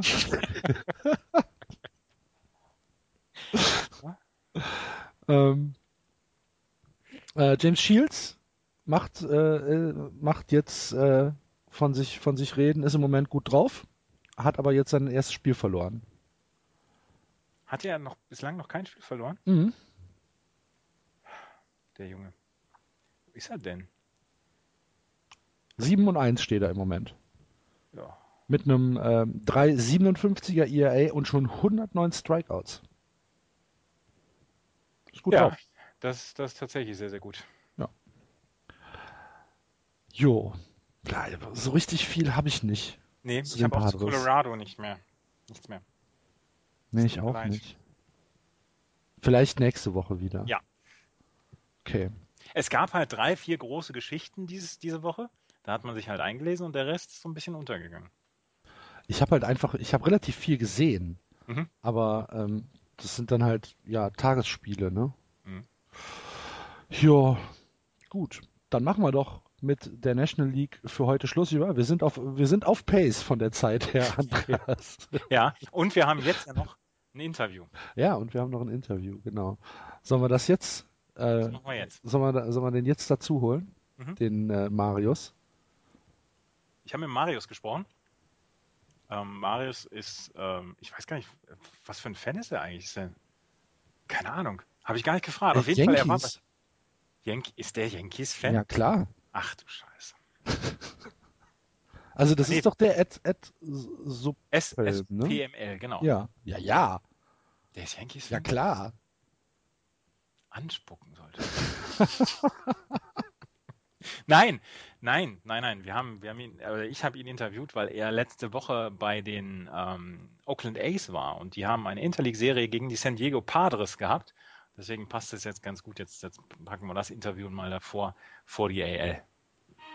Dann hören wir da jetzt mal rein. In unserer losen Reihe, in der wir äh, Besucher von äh, MLB-Spielen interviewen, haben wir jetzt den, oder habe ich jetzt den Marius bei mir zu Gast. Hallo Marius. Hallo. Marius, wir haben das jetzt schon ähm, ein, zwei Mal gemacht, dass wir mit Leuten gesprochen haben, die mal in einem Ballpark waren. Und du warst letzte Woche in einem der amerikanischen MLB-Ballparks. Du warst in Oakland, in dem ähm, schönen, äh, vielleicht positiv ausgedrückt, altehrwürdigen Stadion der Oakland A's. Ähm, erzähl mal ein bisschen, wie war es? Ich meine, wir, wir reden immer darüber, dass es eine Bruchbude ist. Ist es diese Bruchbude? Äh, Im Vergleich zu anderen Stadien der MLB mit Sicherheit. Ähm, also es ist ein Stadion, was äh, mit Sicherheit äh, an Komfort vermissen lässt, ähm, aber es hat halt unglaublich viel Flair und man merkt es an, an, an den Sitzreihen, man merkt es an, an den eigentlichen Parkplätzen, an allem drum und dran, dass es doch schon ein relativ altes Stadion ist. Aber es ist halt irgendwie dann doch noch was anderes. Man, man sitzt relativ eng zusammen. Beinfreiheit äh, ist, ist eigentlich gar nicht an den Sitzen, selbst auf den teuren Plätzen. Aber äh, jeder, der halt irgendwie regelmäßig zu den Ace Gays findet dieses Stadion fantastisch und äh, ist auch so ein bisschen stolz drauf, dass man da jetzt nicht den, den Riesenkomfort wie zum Beispiel äh, die Giants ein paar Kilometer weiter haben. Ja, aber ich meine, wie, der, wie viele Ballpark war es für dich jetzt da dort in den USA? Äh, es war der dritte. Ja, und welche hattest du vorher noch gesehen? Ich habe vorher das Yankee Stadium gesehen ja. und ich habe äh, den, ich weiß gar nicht, wie er jetzt heißt, äh, das Stadion der, der Angels gesehen. Ist allerdings auch beides äh, schon, schon ein bisschen her, also knapp zehn Jahre. Ja.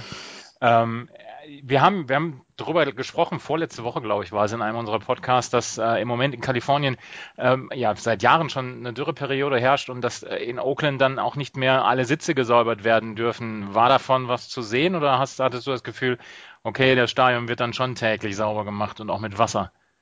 Also man muss da jetzt natürlich auch sagen, ähm, in Oakland ist es so, dass das Stadion per se jetzt nicht immer blitzblank aussieht, alleine schon, weil es halt ein paar Jahre auf dem Buckel hat. Aber was man festgestellt hat, und ich habe es mir dann auch nochmal von, von Leuten bestätigen lassen, also es ist in der Tat so, dass es nicht nach jedem Spiel grundgereinigt wird. Ähm, es ist aber auch so, dass die Zuschauer sich wirklich am Riemen reißen. Also seit, seit Beginn der Dürrephase, die im Moment wirklich prekär wird, äh, gerade in der Bay Area, ist es so, die nehmen ihren Müll mit, die haben irgendwelche ähm, Tücher mit, also Feuchttücher, um, wenn sie dann aufstehen, ihre Sitze so halbwegs sauber zu machen. Also man ist sich der Verantwortung als Besucher dann doch irgendwie im Besonderen schon bewusst in der aktuellen Phase. Also das war jetzt zumindest die Sache, die ich in, ähm, in Oakland festgestellt habe und äh, habe halt mit ein paar Leuten gesprochen während der Zeit des Spiels und die haben halt gesagt, also das Wichtigste ist, dass der Rasen super ist dass sich keiner verletzt und wir können schon von alleine für unsere Plätze sorgen. Also das ist da so eine ganz andere Herangehensweise. Das ist ja schon eigentlich ganz schönes Gemeinschaftsgefühl, was dann entsteht. Ne? Ich meine, also was, was ich so festgestellt habe in, in, im, im Ballpark, ich war damals nur im Fenway Park bislang, ähm, diese ganzen Seeds und Erdnüsse und so, die dort gegessen werden, äh, die Leute lassen das ja auf dem Boden liegen. Ich meine, das braucht jetzt nicht unbedingt mit Wasser gereinigt werden, da reicht dann auch ein Besen. Aber auch da sind die Zuschauer dann so ein bisschen rücksichtsvoller.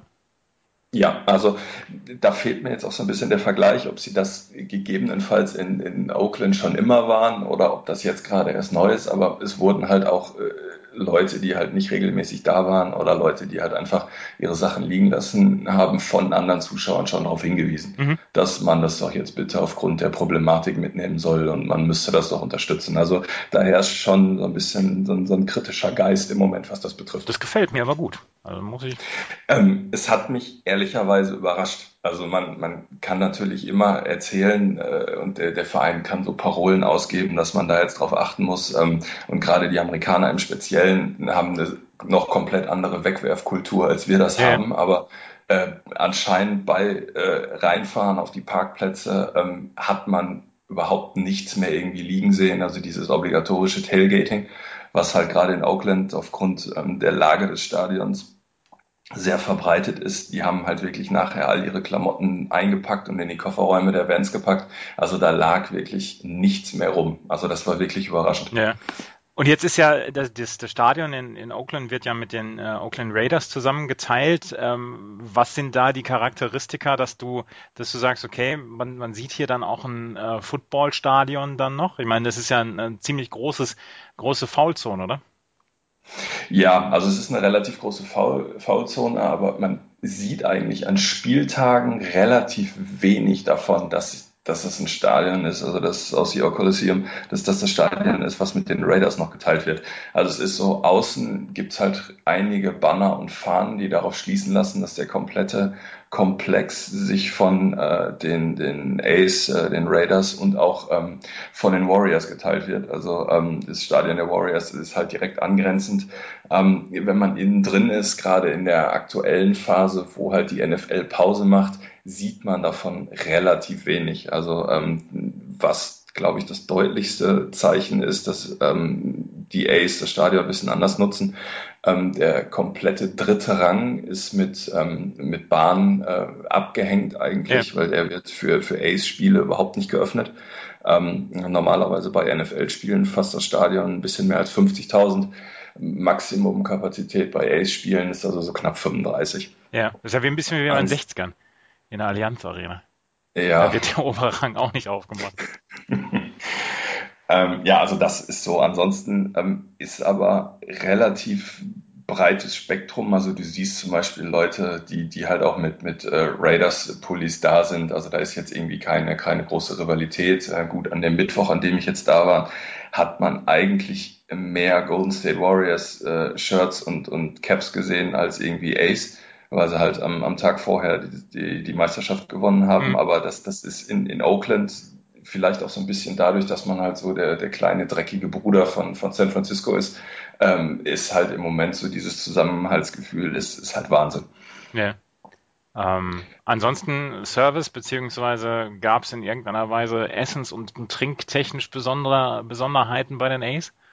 Ähm, was ich am, am Ace-Stadion ähm, extrem beeindruckend fand, ist dadurch, dass die, dass die Population gerade in der Bay Area relativ asiatisch geprägt ist, gab es eine unglaubliche Vielfalt an, an asiatischen ähm, Gerichten, die man da halt kriegen konnte. Ging halt sogar bis zu asiatischen Bieren, ja. wo mir aber der Sitznachbar äh, gesagt hat, die werden eigentlich von allen Besuchern immer sträflich vernachlässigt. Ähm, ansonsten ist es halt also ein Wahnsinn. Also ich habe wirklich, ich war zwei Stunden vorher da und ich bin einmal ums Stadion rumgegangen und ich konnte mich faktisch nicht entscheiden, womit ich anfangen soll. Ja. Also es ist, äh, man, man verkommt eigentlich zu einem, zu einem Vielfraß, wenn man nicht regelmäßig bei solchen Baseballspielen ist. Also äh, zumindest ich bin halt da hingekommen und gesagt, ja, komm, guckst dir das ganze Spiel an, guckst dir vor allen Dingen auch das Warmmachen an und dann bin ich da rumgelaufen und habe gesagt, meine Güte, ich muss hier mehr essen, als dass ich Baseball gucke. Also das ist schon über, ist schon beeindruckend, was es da so alles gibt. Ja. Und ähm, Bierpreise auch ähnlich wie, wie an der Ostküste, weil da, da hat ja Florian zum Beispiel erzählt von 10 Dollar, das das erste annehmbare Bier, was man da trinken konnte.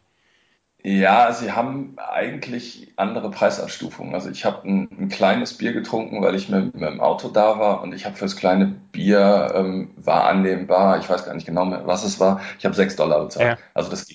Und auch sonst muss ich sagen, dass die Preise, Preise human sind. Also Parken, gut, Parken ist in den USA am Stadion immer, immer teuer, aber ähm, da hat's, es hat 20 Dollar gekostet. Ähm, ich hatte mich im Vorfeld auch nochmal bei den Preisen für, für zum Beispiel die, ähm, die Giants, hatte ich mich erkundigt, da hätte Parken allein schon am Stadion irgendwie 55 Dollar ja, gekostet. Also das alles in allem ist man sich bei den A's, glaube ich, glaube ich, bewusst, dass dieses Stadion niemanden anlocken wird, sondern dass es einfach äh, dieses ganze drumherum ist und man versucht es halt erschwinglich zu machen. Ja, ja.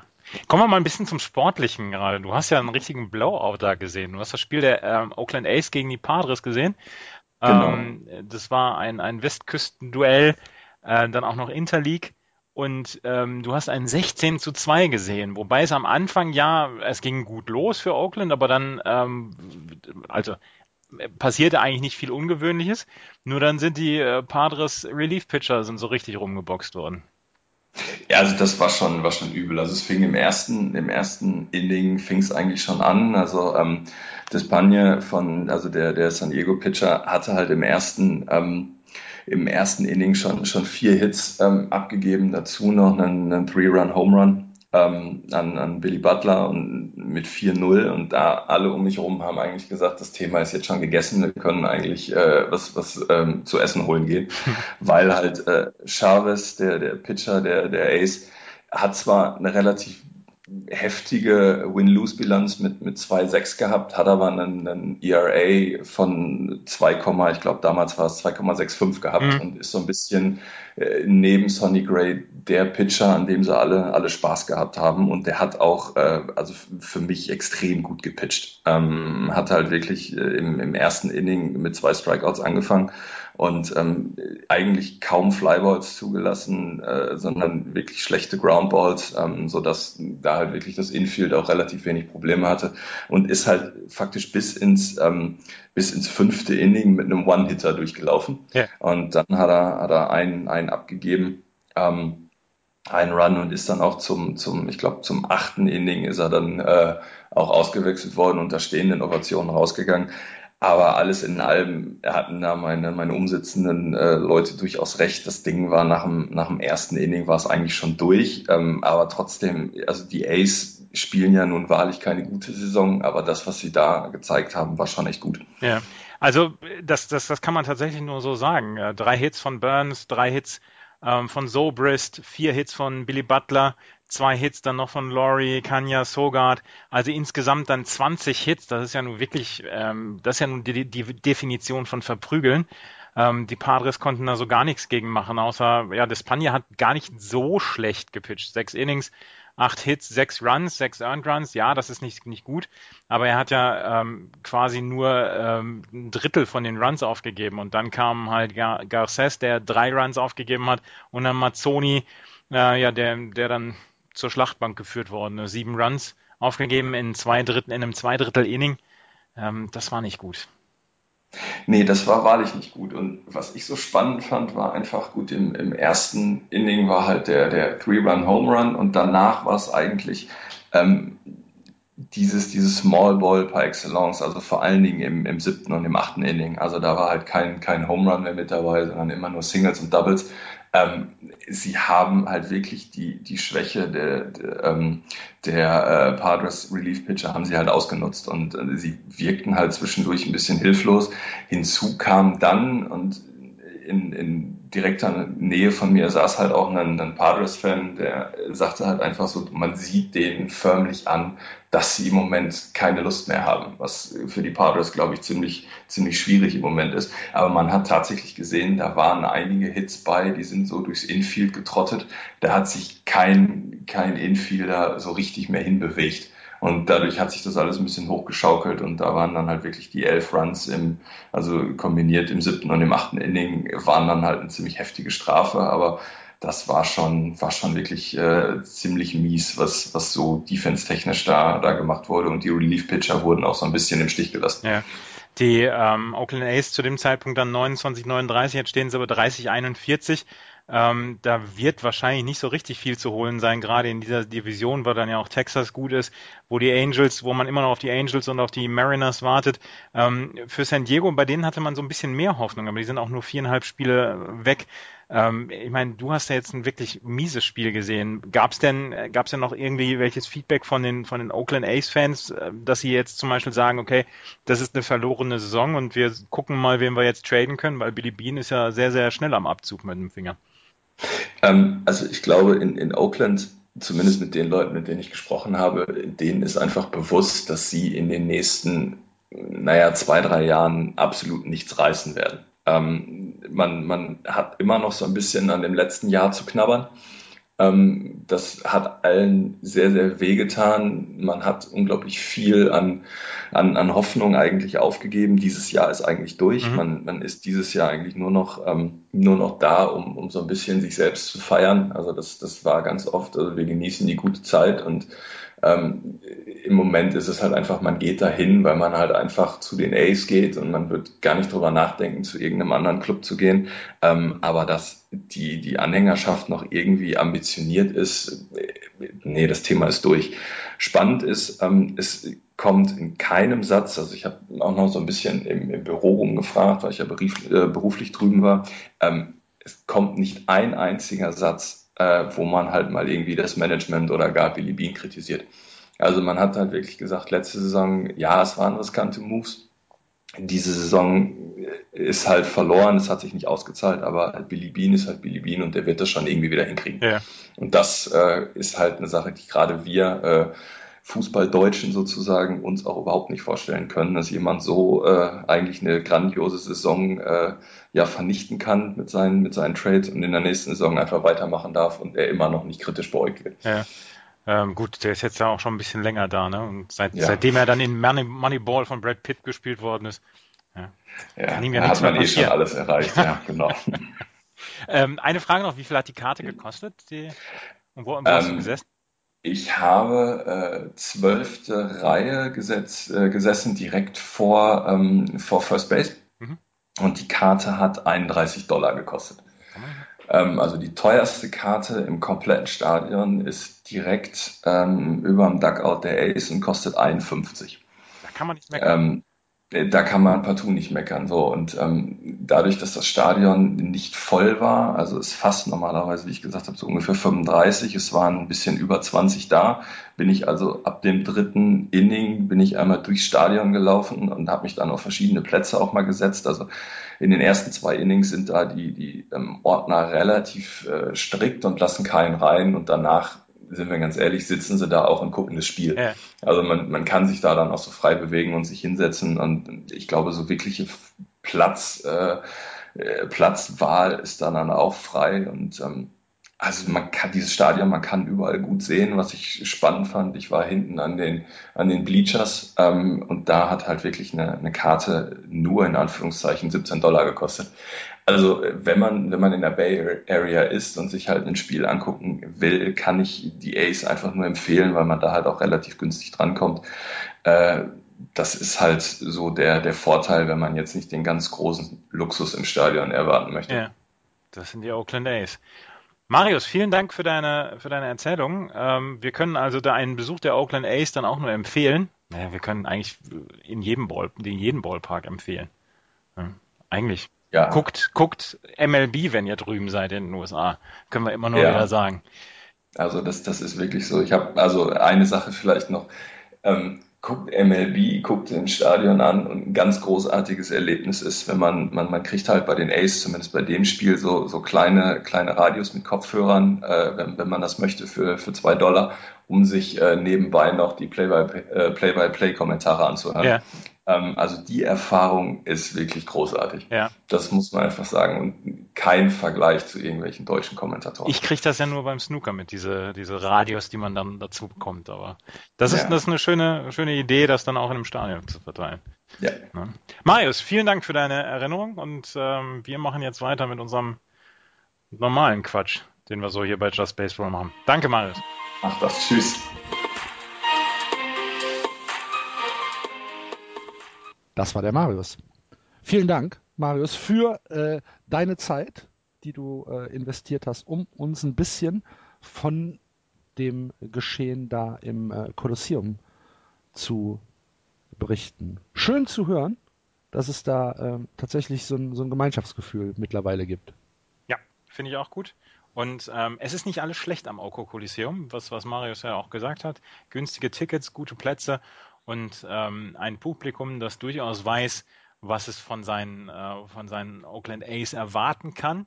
Und ja, mir hat es sehr, sehr gut gefallen. Also für, ich bin halt so selten in Kalifornien. Viel zu selten sind wir da. Ich war noch nie in Kalifornien. ja, ja, 2016 geht es für mich wieder in die USA. Sehr gut. Ich habe leider keinen Termin. Dann gucken wir jetzt in die American League und wo wir im Westen sind, starten wir doch da. Heute verarschen wir sie alle, Andreas. Heute trollen wir sie wieder. Heute. Die Houston Astros haben sich erholt ein bisschen. 40-30 dahinter. Die Texas Rangers 37-32 vor den LA Angels 35-34. Die Mariners 32-37 im Moment mit einem 500er Ball. Und die Oakland Athletics 30, 41, 10,5 Spiele hinter den äh, Houston Astros zurück. Ehrlich gesagt, letzte Woche ähm, oder die, die, die letzten äh, zehn Spiele der Astros äh, aus der letzten Woche waren 2 und 8. Aktuell sind sie 6 und 4. Hätte ich nichts drauf gewettet. Gar nichts. Aber sie hatten äh, einen relativ guten, haben die, haben die Rockies gesweept, haben äh, gegen die Mariners die Serie gewonnen. Ähm, 10-0 und 13-0 unter anderem und äh, kriegen jetzt gerade aktuell in der Rückserie gegen die Mariners äh, zwei Back-to-Back-Losses um die Ohren. Aber trotzdem, ähm, ich bin immer noch so ein bisschen überrascht, mit welcher Penetranz sich die Astros da halten können. Über Jeff Luno haben wir eben schon gesprochen. Ja. Ähm, Dallas Keuchel ist gestern ein bisschen so rumgeschubst worden von den, äh, von den Seattle Mariners. Aber ansonsten tatsächlich bringen sie nach wie vor ihre Leistung und ähm, das ist in der Tat sehr, sehr überraschend. Carlos Correa, ihr Rookie Shortstop, ist ähm, diese Woche etwas gelungen. Er hat drei Bases in einem Spiel gestohlen und er ist der drittjüngste, dem das im, äh, ever gelungen ist. Ja, mit 20 Jahren, 269 Tagen ähm, sind nur Ricky Henderson und Ty Cobb jünger gewesen, als sie drei Bases in einem äh, Spiel gestohlen haben. Ähm, Ty Cobb ja. wahrscheinlich mit vorgehaltener Waffe, oder? 1907 ja. hat er das geschafft. Aus dem Weg. 20 Jahre und 258 Tage. Er war elf Tage jünger als ähm, Carlos Correa. Und äh, Ricky Henderson hat das 1979 geschafft. Ähm, die Houston Astros, wie gesagt, sehr, sehr viel junges Talent. Und halten ihre Positionen. Sie profitieren dann natürlich auch so ein bisschen davon, dass das Oakland nicht so richtig performt, dass Seattle nicht auf Kurs kommt. Mhm. die LA Angels noch nicht so richtig gut beisammen sind und sie haben halt immer noch Vorsprung. Sie haben nicht mehr so einen großen Vorsprung wie vor ein paar Wochen noch, aber sie haben nach wie vor Vorsprung und ähm, ich bin sehr gespannt, was sie jetzt zur Trade Deadline machen, ob sie das dieses Jahr wirklich äh, schaffen wollen oder ob sie sagen, wir gehen weiter diesen Weg, den wir die, die letzten Jahre gegangen sind. Da ähm, bin ich sehr gespannt. Ich meine, Jeff Luno hat bei den St. Louis Cardinals hat er nur die Farm betreut, aber die waren ähm, eigentlich immer mit dem zufrieden, was sie gehabt haben. Haben größere Trades, John Leckie ja, aber ansonsten äh, eher wenig getan. Also sie waren nie so richtig das Team, die die großen Trades gemacht haben. Ich bin sehr gespannt, was Houston dann jetzt auch macht. Ja, ich auch. Ähm, das Pitching ist ja, wie du schon gesagt hast, äh, tatsächlich ganz okay. Ähm, Dallas Keikel ist jetzt äh, über einem Zweier IAA, aber insgesamt sind sie bei 3,68 äh, Team IAA. Das ist völlig in Ordnung, sind beim Whip sogar Erster, 1,18. Was halt das große Problem ist, dass sie nicht wirklich on Base kommen. Ne? Wenn sie, wenn sie scoren, sind das meistens äh, Extra Bases äh, mit oder oder oder oder Power Hits, aber so richtig auf Base kommen sie nicht. Nee, das, aber das ist ja genau das, was wir schon immer gesagt haben. Sie haben sehr viele Strikeouts, sie haben sehr viele, ähm, sehr viele Home Runs, ähm, sie haben halt wenig On-Base Percentage beziehungsweise wenig Average. Wenn sie auf Base kommen, dann stehlen sie die Bases. Also das ist ja auch etwas, was wir schon häufiger angemerkt haben. Mhm. Ähm, also diese, diese Kombination aus allem, was sie machen, das ist halt das, was, was erfolgversprechend ist. Auch ein bisschen unkonventionell. Also es ist nicht wirklich Small Ball, ähm, weil wenn sie treffen, treffen sie meistens aus dem Stadion raus. Ähm, ansonsten treffen sie wenig, aber wenn sie dann treffen, dann sofort das Base stehlen. Also das ist so, so, eine, so eine Mischung, so eine ganz, ganz komische Mischung aus allem. Und dann haben sie, wie gesagt, äh, Dallas Keuchel und Colin McHugh, äh, hervorragend pitchen. Und ähm, das zusammen ergibt dann diese, diese Mischung, die wirklich erfolgversprechend im Moment ist. Und äh, das sollten sie einfach so behalten. Ja. Ja, wäre halt auch eine schöne Geschichte, finde ich, die Astros. Definitiv. Im Moment viertbester Team ERA, 368. Mhm. Gut. Ähm, bei den Texas Rangers um einen Schritt weiter zu gehen, äh, sticht natürlich immer noch äh, Prince Fielder heraus. Aktuell 3,38er Betting Average, 5,17er Slugging bei 4,01 OBP. 11 Home Runs und 47 Runs batted in. Äh, Josh Hamilton ähm, ist, ähm, ist irgendwie äh, so, so, so, ein bisschen, so ein bisschen äh, leicht verletzt, habe ich gelesen. Musste äh, Double A Training mitmachen. Der war auf der, der war auf der DL sogar mhm. zwischendurch, ähm, ist jetzt aber wieder auf seinem, auf seinem Rehab-Stint und ähm, hat jetzt oder beziehungsweise soll jetzt die nächste Woche soll er seinen, seinen Rehab, seine Rehab-Starts machen. Hat ähm, seine ersten Swings gehabt von einem Tee, also hat tatsächlich mit Unterstützung dann gemacht. Er hat noch keine Pitches auf sich geworfen bekommen. Er soll im Juli wieder zurückkommen. Okay. Er war jetzt auf dieser 15-Day DL dann auch. Aber nach wie vor, wie, wie gesagt, eine sehr interessante ähm, DL von den, von den Texas Rangers. Adrian Beltre ist jetzt auch drauf, äh, am 1. Juni schon raufgekommen, soll auch im Juli zurückkommen. Hugh Darvish dann natürlich, Neftali Felice, Josh Hamilton, Matt Harrison, Derek Holland, Ross Ohlendorf, Jurickson Profar, Nicolas Tepesch. Also es sind ja nicht. Da kannst du ein Team mit zusammenstellen. Absolut. Wenn die noch zurückkämen, wenn sie zurück, gesund dabei wären, dann wären die Texas Rangers einfach ein Team, mit dem man, ähm, mit dem man auch in die Playoffs kommen könnte. So ähm, müssen sie im Moment so ein bisschen abhängig sein dann ja auch von, von Prince Fielder, der dann ja auch abliefert. Aber da, da traut man dem ganzen Braten im Moment noch nicht so richtig. Ja. Aber dennoch spielen sie eine richtig gute Saison. Ich meine, sie haben jetzt letzte Woche haben sie die Dodgers ähm, 3 zu 1 in der Serie geschlagen. Ja, ja. Das war, ähm, das war guter Baseball, den sie da gespielt haben. Definitiv, das ist auch guter Baseball, den sie spielen. Und das ist auch nicht, das ist auch kein Zufallsprodukt, was sie jetzt im Moment machen. Und Prince Fielder hatte letztes Jahr seine Operation, der scheint gesund zu sein, der scheint wieder fit zu sein. Und ähm, der, der bombt die Dinge aus dem Stadion. Das, das, ist großartig zu sehen. Dann haben sie Josh Hamilton jetzt die Chance wieder gegeben, zurückzukommen. Der hat in seinen ersten, in seinen ersten Spielen hat er vielversprechende ähm, Tendenzen gehabt, bevor er dann auf die DL gekommen ist. Also da wächst schon was wieder bei den Texas Rangers. Die hatten halt jetzt die letzte Saison war, war so katastrophal. Ich glaube vorletztes Jahr auch. Ne? Ja. Vorletztes Jahr war auch so, so scheiße. Und sie hatten halt diese Verletzungsprobleme, die sie immer noch haben. Aber es scheint sich so langsam zum Besseren zu wenden. Ja, dann äh, gibt es bei den Texas Rangers noch äh, eine Meldung. Äh, ein Minor League Left-Hander, Chad äh, James wurde äh, für äh, Drug Abuse bzw. Violating Baseball Minor League Drug Program für 25 Spiele gesperrt. Ähm, man sagt nicht genau, wofür. Also man sagt nicht, was er genommen hat. Ähm, ich habe nur gelesen, die einzige 25 Spiele Sperre, die vorgesehen ist, wenn man äh, unautorisiert äh, eine, eine Spritze benutzt hat, beziehungsweise wenn die gefunden worden ist. Warum auch immer, keine Ahnung. Ja.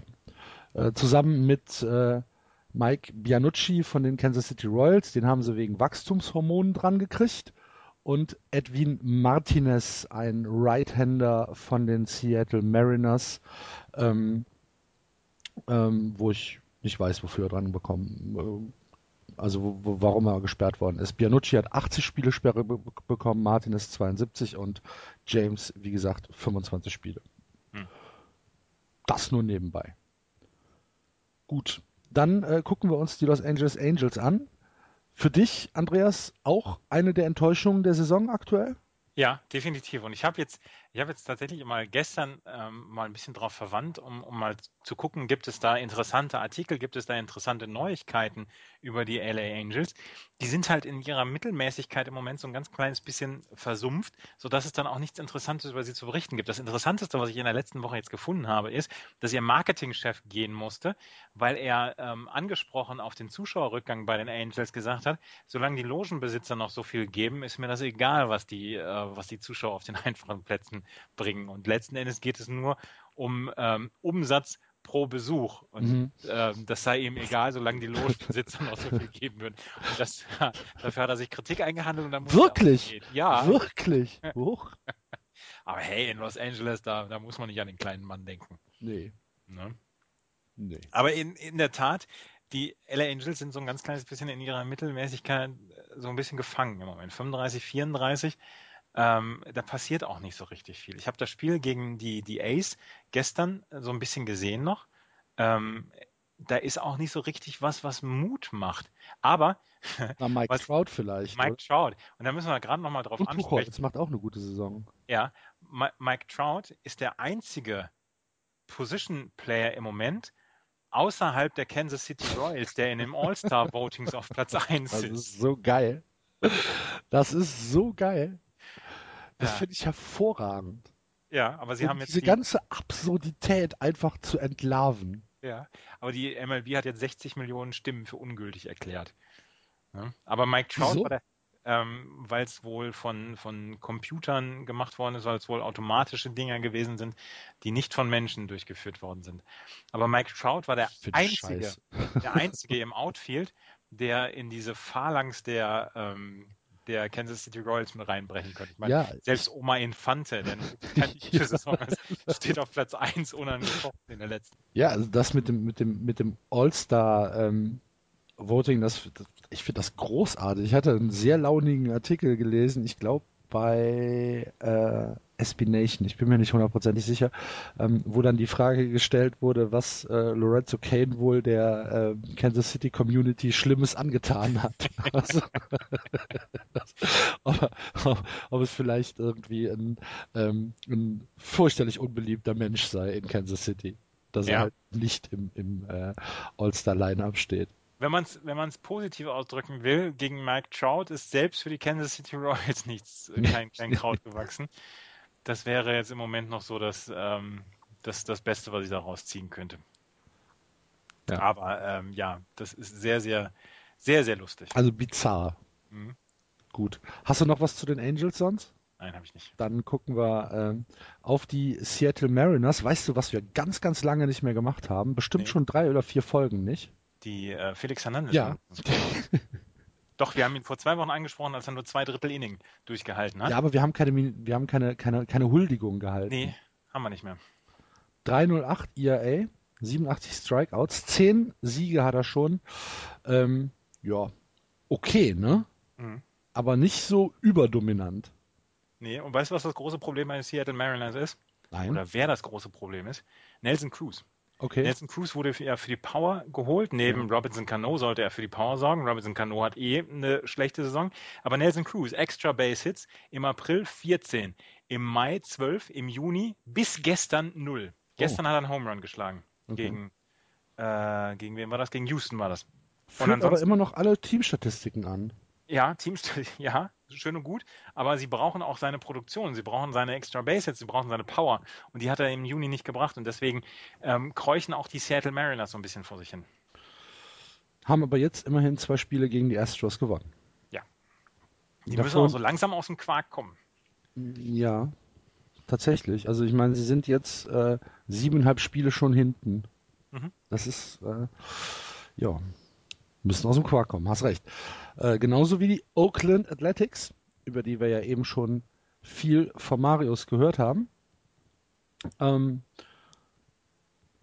was was gibt es zu den äh, Athletics zu sagen? Äh, Stephen Vogt äh, spielt da im, in der Offensive eine gute Rolle. Sonny Gray in der, äh, als, als Pitching-Gott, 1,95er ERA, 90 Strikeouts, 8 Siege, äh, sehr, sehr gute Nummern. Ähm, Im Betting sind sie, sind sie richtig gut. Im Pitching sind sie auch eigentlich gar nicht so scheiße, aber sie kriegen die Spiele nicht gewonnen. Ja, weil Was- das Bullpen, weil das Bullpen Genau. nicht funktioniert. Da haben sie nach wie vor schon Doodle, Doolittle auf der DL. der Hundedoktor. Der führt seine Praxis im Moment. ähm, ja, und das, das Bullpen funktioniert halt nicht. Ansonsten, wie, sie haben mit Chavez, sie haben mit Scott, ähm, äh, Scott Casimir und mit Sonny Gray drei wunderbare Starting-Pitcher, Mhm. Von denen, ich sage jetzt mal, zwei getradet werden bis zur Trade Deadline. Man sagt immer über Billy Bean, mit dem kann man über jeden und alles sprechen. Das, äh, ich habe hab einen Artikel gelesen, ähm, äh, was denn so die, die wahrscheinlichsten Trade-Optionen sind.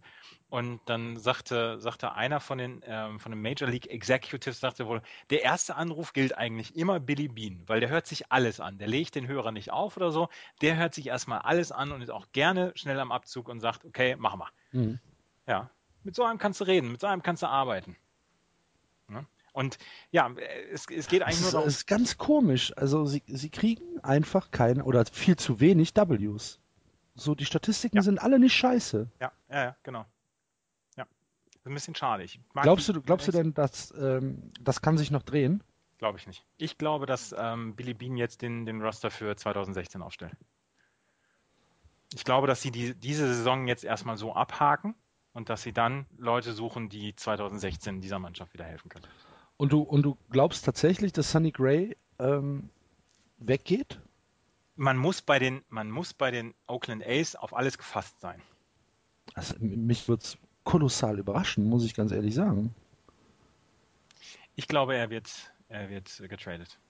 Der hat eine gute Saison. Er kann dieses Jahr, kann der er hat eine gute Saison, der frisst Innings ohne Ende. Absolut alles. Das ist jemand, jemand, äh, den du, den du wirklich äh, Innings fressen lassen kannst. Und ähm, der ist ja auch noch, der ist ja nicht alt. Ja, und so einen finden die trotzdem nächstes Jahr wieder. Ich sag's dir, der, ich glaube, ich glaube, der, bei denen ist keine Kuh heilig. Puh.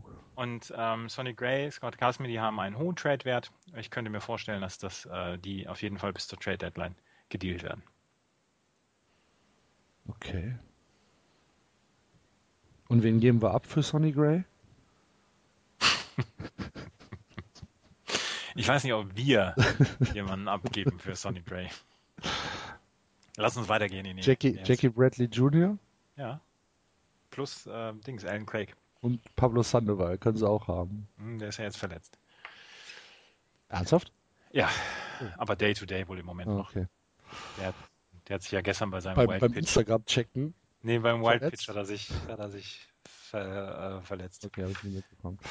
Gut, dann äh, gehen wir jetzt einen Schritt weiter in die American League Central, die aktuell angeführt werden von den Kansas City Royals 39-26. Dahinter die Minnesota Twins 37-31, die Tigers 500 34-34. Negativ die Indians 31-36 und die Chicago White Sox sagen langsam gute Nacht 29-38. Jo, die Kansas City Royals aktuell in einer Serie gegen ähm, die Red Sox. Daher habe ich sie mal gesehen. ähm, sag du was. Ja, der, der Starting Pitcher Pino hat mir nicht so gut gefallen. Das haben wir gesehen vorgestern. Ähm, der, das eine Inning, wo er fünf Runs aufgegeben hat. Ähm, ansonsten ist das ein sehr homogenes Team und sie, ich meine, sie sind so gut, dass sie sämtliche All-Star-Votings anführen. ähm, das, ist, das ist ein gutes Team tatsächlich. Sie haben ein, ein ordentliches Starting-Pitching. Pitching. Sie haben äh, überragendes Outfield, sie haben äh, gutes Infield, sie haben ein tolles Bullpen da passt wirklich alles zusammen und sie sind nach wie vor ein ganz klarer Favorit dann auch auf die Playoffs. Nachdem ja eine, eine, eine Truppe wie Detroit ja nicht so richtig aus dem Quark kommt im Moment, die letzten vier verloren haben, ist Kansas City im Moment der klare Favorit auf den Central Division Titel. Ganz klarer Favorit. Okay. Ist im Moment das beste Team dann auch. Vielleicht auch das beste Team in der, äh, in der American League. Glaubst du, dass Kenris Morales der beste DH ist? In der, in der American League? Ja. Ja, wo auch sonst. Ja. in der National League? Mm. Nein, in der AL ist er sicherlich im Moment der, der, der beste DH. Ja, ne? fällt, mir fällt kein anderer ein im Moment. Der, der bolzt alles weg. Ja. Nicht so schlecht. Ähm, okay. Die Minnesota Twins. Für mich ganz, ganz überraschend, dass sie sich da ähm, halten können. Nur dreieinhalb Spiele hinter den äh, Royals zurück. Ich meine, wir haben ja letzte Woche schon gesagt, ah, wir trauen dem Braten nicht so ganz könnte schon sein, dass das jetzt, äh, dass sie über ihre Verhältnisse äh, spielen aktuell und dass sie am Ende ähm, vielleicht nicht die Luft für eine ganze Saison haben. Aber aktuell gibt es ganz, ganz wenig zu meckern bei den äh, Minnesota Twins, oder? Da gibt es auch nichts zu meckern. Da ist ja auch die Aussicht auf die nächsten Jahre ist ja auch sehr, sehr gut und sehr, sehr positiv. Sie haben jetzt Byron Buxton ja gerade hochgeholt ähm, der ja auch funktioniert und ähm, da ist die Zukunft auch sehr rosig. Und weißt du, was ich letzte Nacht gemacht habe, als um drei Uhr so langsam die Red Sox ähm, Rick Porcello haben ausbluten lassen, beziehungsweise Rick Porcello so ein bisschen äh, südwärts gegangen ist, da habe ich mir den Radiostream der Chattanooga Lookouts angehört. Die Chattanooga Lookouts sind der, äh, sind das Farmteam, sind das Double A Farmteam der Minnesota Twins. Und da ist jemand wie Max Kepler. Mhm drin. Okay. Und Max Kepler hat im Was Moment, ist das Double A? Double A, ja. Mhm. Ähm, spielt da auf der First Base und hat dieses Jahr seinen absoluten Durchbruch. Der hat im Juni hat er einen, einen Average von 360 oder 370 gehabt.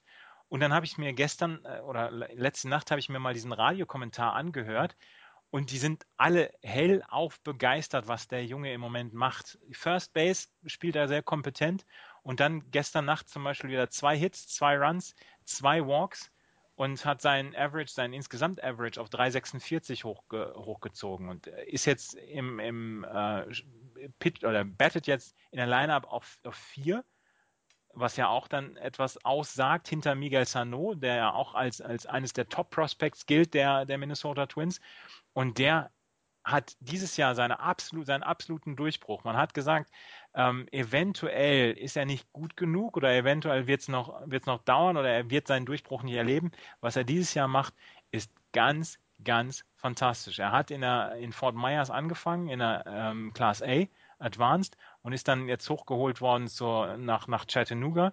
Hat im Moment ein OBP von 411, Slugging 565, OPS knapp unter 1000 ähm, Average von 3,46.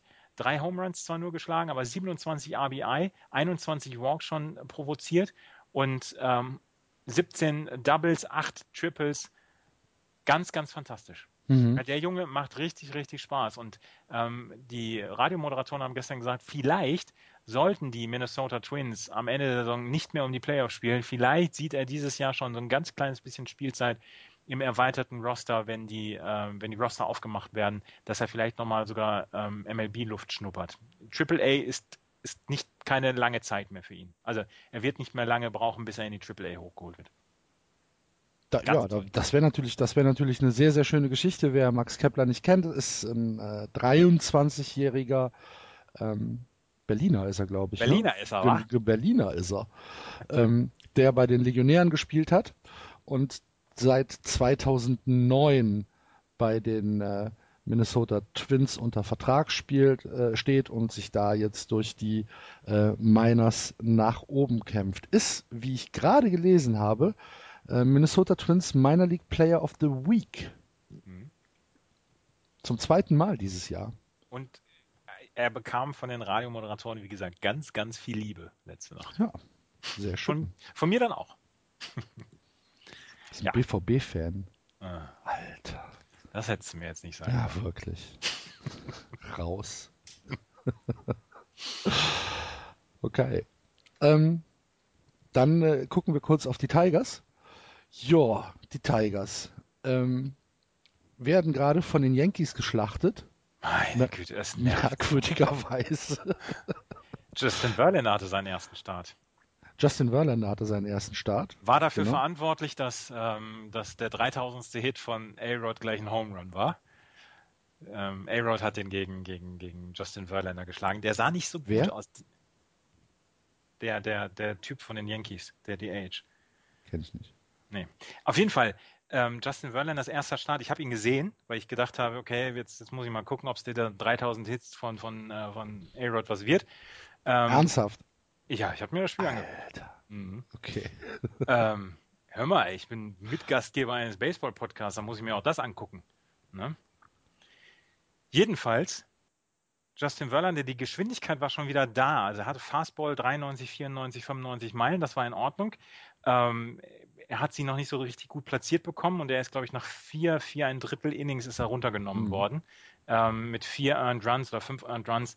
Das war noch nicht so ganz so gut, aber es scheint wieder, also er scheint wieder bei sich zu sein, beziehungsweise er scheint keine Schmerzen mehr zu haben. Das ist das Wichtigste für, für die Detroit Tigers, nachdem sie ja David Price jetzt äh, als, als besten Pitcher nach, nach wie vor haben, aber sie brauchen jemanden, der noch als zweites damit mit dazukommen kann. Und äh, Miguel Cabrera war der Einzige, der A-Rod umarmt hat. Die anderen haben ihn mit Missachtung gestraft. die anderen Tigers. Als er hat, tatsächlich, als einer, er, hat einer einen Ball nach ihm geschmissen? Nee, aber als er an dem Duckout vorbeigelaufen ist, der, der Tigers, es hat kaum einer reagiert. Als Derek Jeter seinen 3000. Hit Ja, sind alle gesammelt hat, aufgestanden. alle aufgestanden. Ja, ja.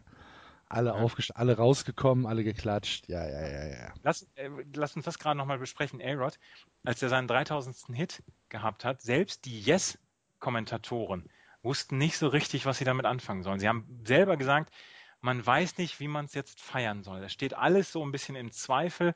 Ähm, das, ist, das ist äh, eine bemerkenswerte Leistung, die er erreicht hat, aber wie hat er sie erreicht? Mhm. Und ähm, es gab diese, es gab diese Szene am, am, an der Video-Wall, hier mit 3000. Hit, herzlichen Glückwunsch und so weiter. Aber so richtig viel mehr ist nicht passiert. Äh, Es hat noch einen ganz kleinen ähm, äh, Curtain Call gegeben für ihn, für A-Rod. Aber wie gesagt, da ist so viel mehr passiert, als Derek Jeter seinen 3000. Hit gesammelt hat. Ähm, das ist nach wie vor so ein bisschen so, so ein bedrücktes Schweigen, was, was A-Rod entgegenkommt. Aber er selber soll ja sich ganz hervorragend benehmen. Ja, vielleicht hat er tatsächlich mal auf Leute gehört, die sich damit auskennen. Ja. Ähm, wir sind aber noch bei den Tigers. Das Ja. große Problem der Tigers ist, äh, Runs nach Hause zu kriegen. Ne? Diese Runner in Scoring Position äh, Geschichte, äh, irgendwas äh, stimmt da nicht. Tja. Also, wenn du, wenn du Runner in Scoring Positions hast und irgendwie ein 250er oder 260er ERA danach hast, ist alles in Ordnung. Sollte Ja, das aber- darunter sein, dann hast du ein Problem. Und die Tigers haben dieses Problem. Ich meine, wenn man, wenn man sich die Statistiken anguckt, äh, ein Team Betting Average 271, damit sind sie Zweiter in den gesamten MLBs. Mhm. On-Base Percentage 331, damit sind sie Dritter. Runs 281, damit sind sie 15. Mhm. Da siehst du die Diskrepanz. Ja, definitiv.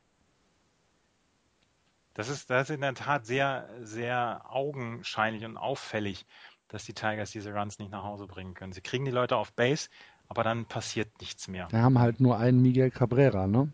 Es gibt nur einen. ja, Ja, der ist, ja, wie gesagt, den feiere ich ja jede Woche, den Typen.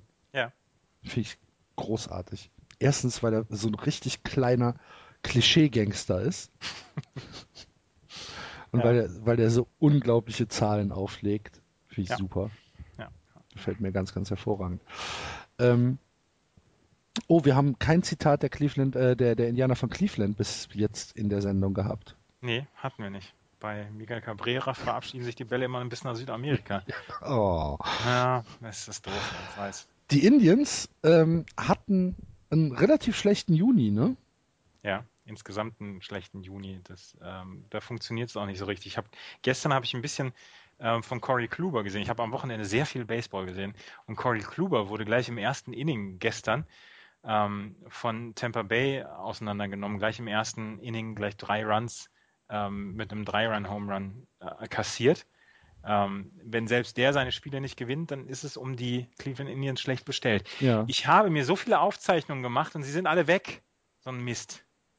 Zu den Indians. Nein, insgesamt. Ich so. zu, zu Detroit hatte ich mir noch was aufgeschrieben, zu Cleveland, zu den White Sox hatte ich mir was aufgeschrieben.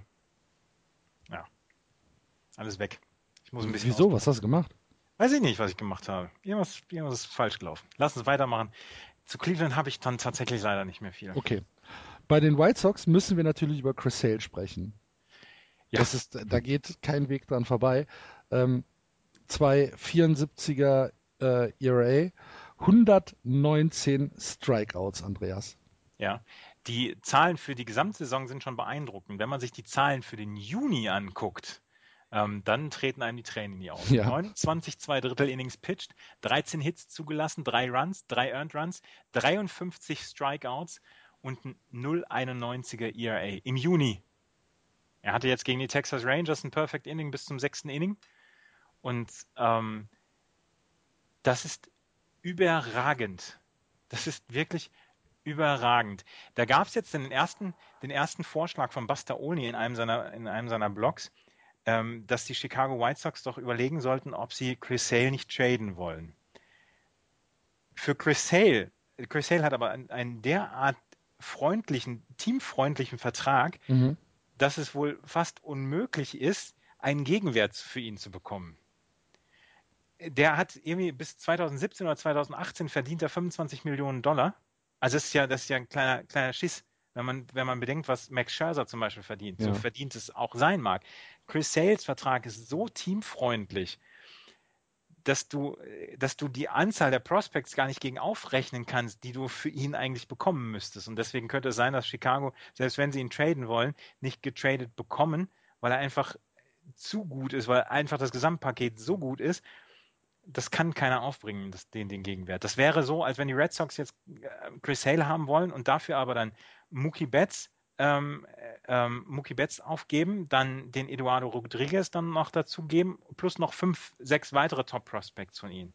Das wäre nötig, um Chris Hale zu bekommen. Dann machen wir nicht. Nee, machen wir nicht. Und das glaube ich, das will keiner. Und deswegen wird er bei den White Sox bleiben. Andererseits wäre das eine Möglichkeit für die White Sox, sowas wie Felix Hernandez bei den Seattle Mariners aufzubauen. Mhm. Chris Hale ist das Gesicht der Franchise und letzten Endes ist das eigentlich ein gutes Team. Aber sie kriegen Leute wie Adam Eaton, kriegen sie nicht ähm, über die über das Homeplate, also dass, dass er wirklich ähm, so, so mal, mal ein paar Hits zusammenbekommt. José Abreu hat seine, seine Schwierigkeiten im Moment. Ähm, ja.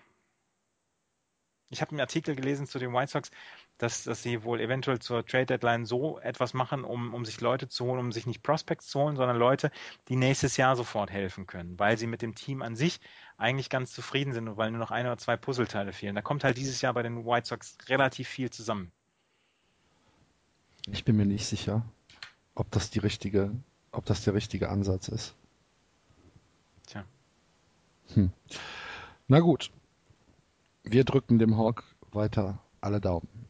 Und kommen jetzt in die Division, auf die ihr alle schon sehnsüchtig wartet. Die American League East. Angeführt von den Red Hot Tampa Bay Rays 40 und 30.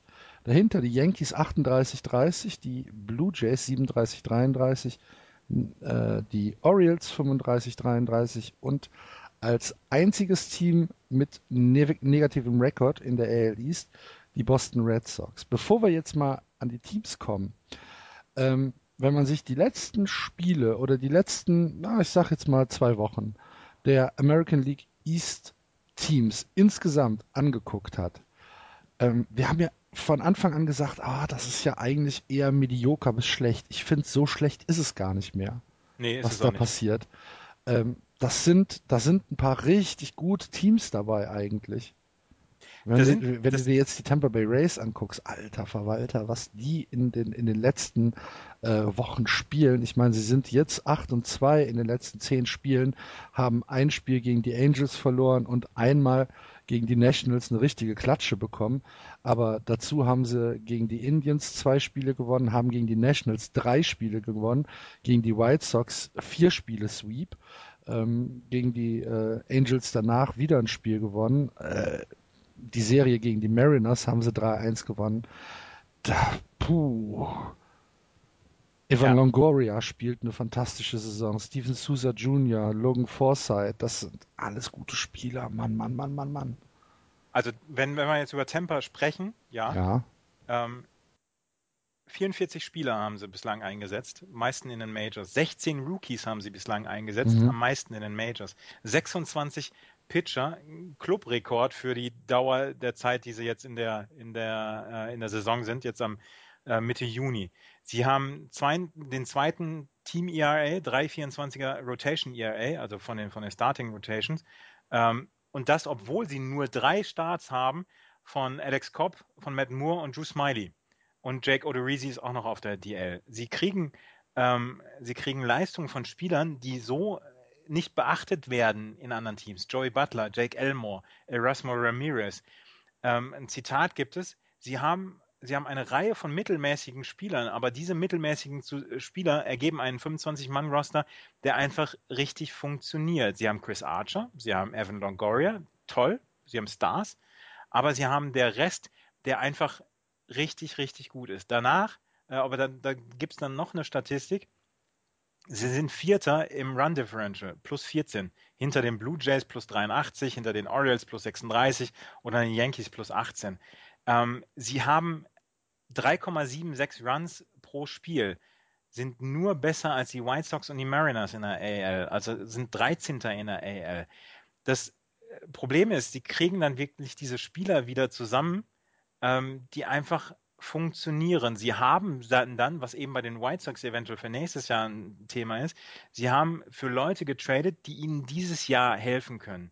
Sie haben ähm, Sobris, Ben Sobris und Julian Escobar zu den Athletics ähm, getradet für John Jaso, einer, der wirklich gut funktioniert. Dann haben sie Steven Sousa von den Nationals geholt für zwei Prospects, Trey Turner und Pitcher Joe Ross. Ähm, dann haben sie ähm, beide beide äh, Spieler funktionieren jetzt und sie wollten dann äh, Sousas ähm, Home Run Potenzial haben, haben sie bekommen. Also er enttäuscht ja nicht. Dann äh, Astrobal Cabrera ist der einzige, der, der nicht, der ein bisschen enttäuscht. Aber insgesamt ist es ein, ähm, ein, ein, eine Teamleistung und da passen diese, passen diese Sachen, passen einfach zusammen, diese Puzzleteile. Und sie werden einfach nicht beachtet. Sie können in Ruhe arbeiten. Sie sind quasi so, äh, nee, nee, sind sie nicht. Nicht das Werder Bremen der MLB, aber es, es achtet niemand auf sie. Sie können in Ruhe arbeiten. Die Spieler können in Ruhe ihrem Job nachgehen. Da ist kein, keine große Medienpräsenz dort im Sumpf. Und ähm, ja, deswegen funktioniert das jetzt dieses Jahr. Ja. Ähm, das, ist, das ist eine tolle Leistung der Tampa Bay Rays.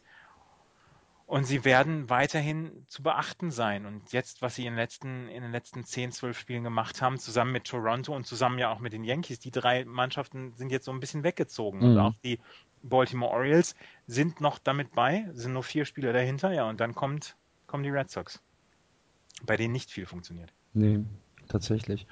Ja, die Yankees, äh, was wir bei A-Rod eben vergessen haben, ist sein, sein 5-RBI-Spiel, ähm, was er ich glaube am Freitag oder gestern gegen die Detroit Tigers, das 14-3 gegen die Tigers. Da hat er fünf RBIs. Ähm, war gestern. Hat er nach Hause gebracht. Es ja. gibt ein wunderschönes Foto, äh, wo er, wo er ähm, auf äh, Base kommt und mit, oder beziehungsweise nach Hause kommt und äh, mit Brad Gardner abschlägt. Und die beiden gucken aneinander vorbei. Es gibt halt so, so ein High Five, aber sie gucken aneinander vorbei und äh, A-Rod guckt so ein bisschen wie Jamie Lannister, nachdem sie ihm den Arm abgeschlagen haben. Also unzufrieden. Ja. Ernst. Ja. ja. Irgendwie, ähm, äh, ich weiß nicht, ob es nur Fokus auf das Spiel ist oder ob er einfach die, aber, aber sickig ist, dass er nicht so ähm, exposiert äh, das feiern kann oder es nicht feiern sollte. Ich, ich glaube, glaub, das geht ihm mega auf den, auf den Sack. Das glaube ich, das glaube ich auch. Und es geht ihm mega auf den Sack, dass er nicht diese, ähm, diesen, diesen Ruhm bekommt Mhm. von allen anderen. Mhm. Der möchte im Mittelpunkt stehen. Der möchte, der möchte gefeiert werden von allen. Er möchte auch einfach nur geliebt werden. Ähm, es gibt diese Geschichte, dass er mit dem, mit dem Doping angefangen hat, als er diesen 250 Millionen Dollar Vertrag bei den Texas Rangers unterschrieben hat, weil er gesagt hat, ich, ich weiß nicht, ob ich diesem Vertrag gerecht werden, werden kann. Und dann hat er mit dem Doping angefangen, wohl.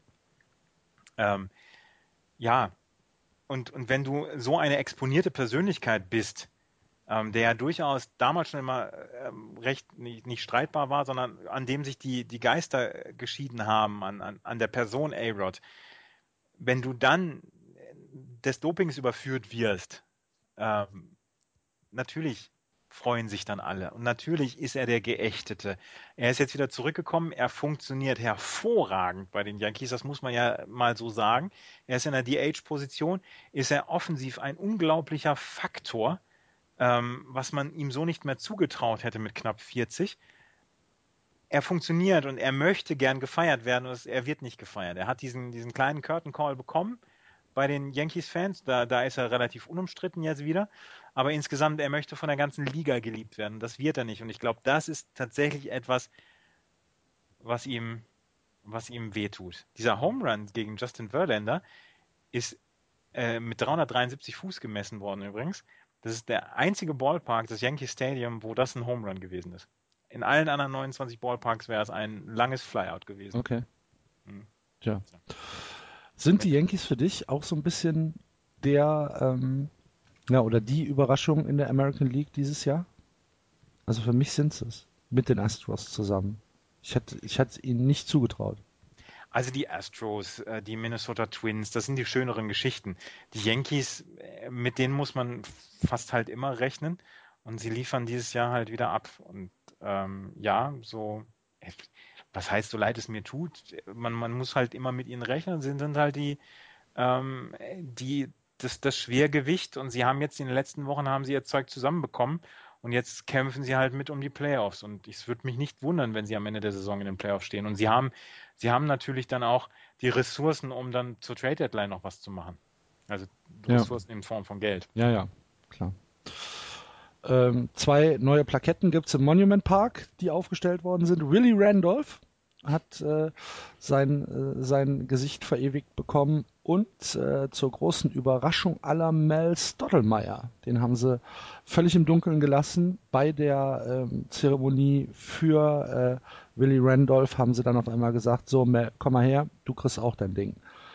Muss sehr schön gewesen sein. Das als Gossip. Ähm, ja, Toronto Blue Jays. Wie gesagt, Kappe über den Weg gelaufen. Mehr habe ich nicht.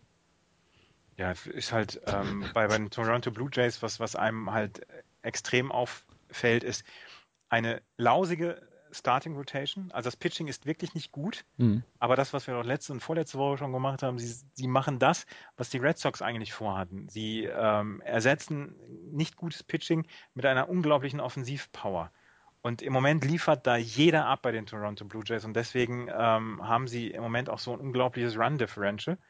Und deswegen äh, sind sie auch jetzt wir- wirklich wieder gut dabei. Sie hatten ja zwischendurch, wo sie 13 von 14 Spielen gewonnen haben, ähm, äh, eine Serie. Und äh, sowas bräuchten die Red Sox, um wieder in, in Contention zu kommen. Aber das, das gelingt ihnen einfach im Moment nicht. Ähm, bei den Toronto Blue Jays funktioniert das mit Leuten wie Encarnacion und mit ähm, Leuten wie, äh, wie Bautista, der nach wie vor gut abliefert. Und das Pitching wird erst nächstes Jahr besser, wenn Strowman wieder zurückkommt. Ich glaube, Tommy John hat ja auch. Ähm, ja, aber äh, bei denen läuft im Moment alles über die Offensive und das ist ähm, wirklich atemberaubend, wie sie das machen. Ja, um das ein bisschen zu unterstreichen, 384 Runs scored, damit erster in der MLB. 336er Team On-Base Percentage, erster. 445er Slugging Percentage im Team, erster. Und ein Betting Average im Team von 270, damit sind sie Dritter. Mhm. Wow. Ja, und Was haben Knuckleballer als Ace Ja. Ari Dickey. ja gut, aber sie haben wenigstens einen Ace. Ja, aber was hat der für ein ERA? Ich weiß es jetzt gerade gar ich nicht. weiß es auch nicht. Aber ähm, so richtig doll ist der auch nicht. Ja. Die Off-Speed-Pitches finde ich fantastisch von ihm. Wenn ein Knuckleballer Off-Speed pitcht, so. Wenn der, wenn der mit 32 Stundenkilometern ankommt. Ich bin ein großer Knuckleball-Fan. Ja. Also ähm, nach, nach dem Dings hier ähm, 20 Jahre bei den Red Sox mit seinem Knuckleball äh, funktioniert hat. Ähm, ich bin großer Knuckleball-Fan, aber RDK als, als Ace zu bezeichnen ist halt auch gewagt. Ja. Und, und trotzdem ist er das Ace in einer Mannschaft, die offensiv einfach klickt. Ähm, bei den Baltimore Orioles, wie du eben schon gesagt hast, ähm, die sind auch tatsächlich aktuell so weit, dass sie halt ein komplettes Gegenteil von den, von den Red Sox darstellen. Sie sind nur Spiele, äh, vier Spiele hinter den Tampa Bay Rays zurück, äh, sind positiv mittlerweile 35, 33, haben in den letzten äh, Spielen ähm, äh, die Phillies 3-1 geschlagen, haben gegen die Yankees die Serie gewonnen, 2-1, haben die Red Sox gesweept 3-0, ähm, haben gegen die Indians gewonnen. Das ist ich weiß nicht, was ich, ich, ich kann das an, an nichts festmachen. Ich meine, äh, Manny Machado ist ein, ist ein äh, Typ, der halt ähm, ja völlig in Ordnung ist, ist halt so ein etwas etwas komischer Lead-off-Hitter, aber ähm, ist okay. Adam Jones im, im Centerfield auch völlig in Ordnung. Chris Davis äh, produziert mittlerweile wieder ein bisschen besser, hat zwar erst erst in Anführungsstrichen 14 Home Runs, genauso viel wie Machado, aber dafür hat er 39 Runs batted in und ist mittlerweile über 200 im Betting Average. Ähm, ich, ich, kann das so, ich kann das ganz schwer festmachen, weil das Pitching ist jetzt auch nicht so überragend, dass man sagen muss, boah, äh, die, die Orioles, Mann, ich ja, verstehe das, ich verstehe das gar, gar nicht. Im Juni, Im Juni, haben sie ein Team ERA von 3,16, also wirklich gut, Platz mhm. 4. Und das äh, konträr zu meiner Aussage von eben geht mit den Toronto Blue Jays, die haben den besten ERA ähm, der AL im Juni mit 2,91 was mich jetzt tatsächlich ein bisschen wundert. Aber mhm. die Baltimore Orioles kriegen es mit dem Pitching diesen, diesen Monat hin. Ist aber auch wieder eine, eine, eine Summe von, von ganz vielen Dingen, die da funktionieren bei Baltimore. Da funktioniert das Pitching in, im Moment wieder ein bisschen besser. Da funktioniert das Batting im Moment auch wieder ein bisschen besser. Und dann äh, kommt es dazu, dass du diese, ähm, diese, diese Siegesserien dann starten kannst. Und das ist ja genau wieder dieser Unterschied zu den, zu den Boston Red Sox. Wenn da eins klappt, klappen die anderen beiden Sachen nicht. Also Hitting, Pitching, Relief Pitching oder Fielding dann ja auch noch. Ähm, irgendeins klappt da nicht. Und, und bei, bei Toronto, bei Baltimore, bei New York, bei Tampa Bay Rays, bei den Tampa Bay Rays funktioniert im Moment alles so ein bisschen. Und deswegen äh, setzen sie sich halt im Moment ab und deswegen haben sie alle vier so Siegesserien und, und gute Wochen jetzt im Juni gehabt. Und ähm, ja, das unterscheidet sie im Moment von unserem Team. Hm. Ja, die Boston Red Sox. Das Schalke der MLB im Moment. So weit würde ich nicht Puh. gehen wollen. Pablo Sandoval und Black Swihart sind verletzt. David Ortiz lässt sich mal wieder vom, vom Feld jagen. Ich habe es nur gelesen. Was hat er gemacht?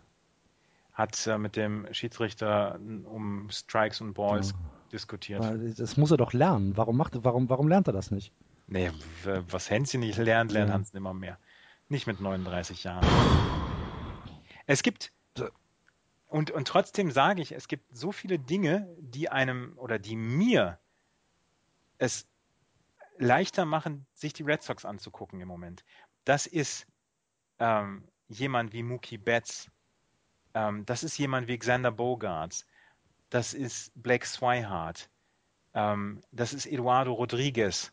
Das sind Jungs, die mir Spaß machen und die mich jeden Tag dann auch wieder die Red Sox schauen lassen obwohl sie dann immer wieder verlieren. Also ich habe zum Beispiel gestern das Spiel, dieses 7 zu 4 ähm, geguckt gegen Kansas City. Bis zum 4 zu 1 funktionierte es und dann bricht Rick Porcello in sich zusammen, gibt mhm. fünf Runs ab und ähm, damit ist das Spiel dann verloren. Aber bis dahin, Mookie Betts mit einem unglaublich guten Spiel bis zu dem Zeitpunkt, was er, da hat er Third Base und Homeplate gestohlen, nachdem ähm, dann jemand an der First Base ähm, rausgeworfen worden ist, weil er, weil er diesen Überblick hatte, weil er diesen Instinkt hatte.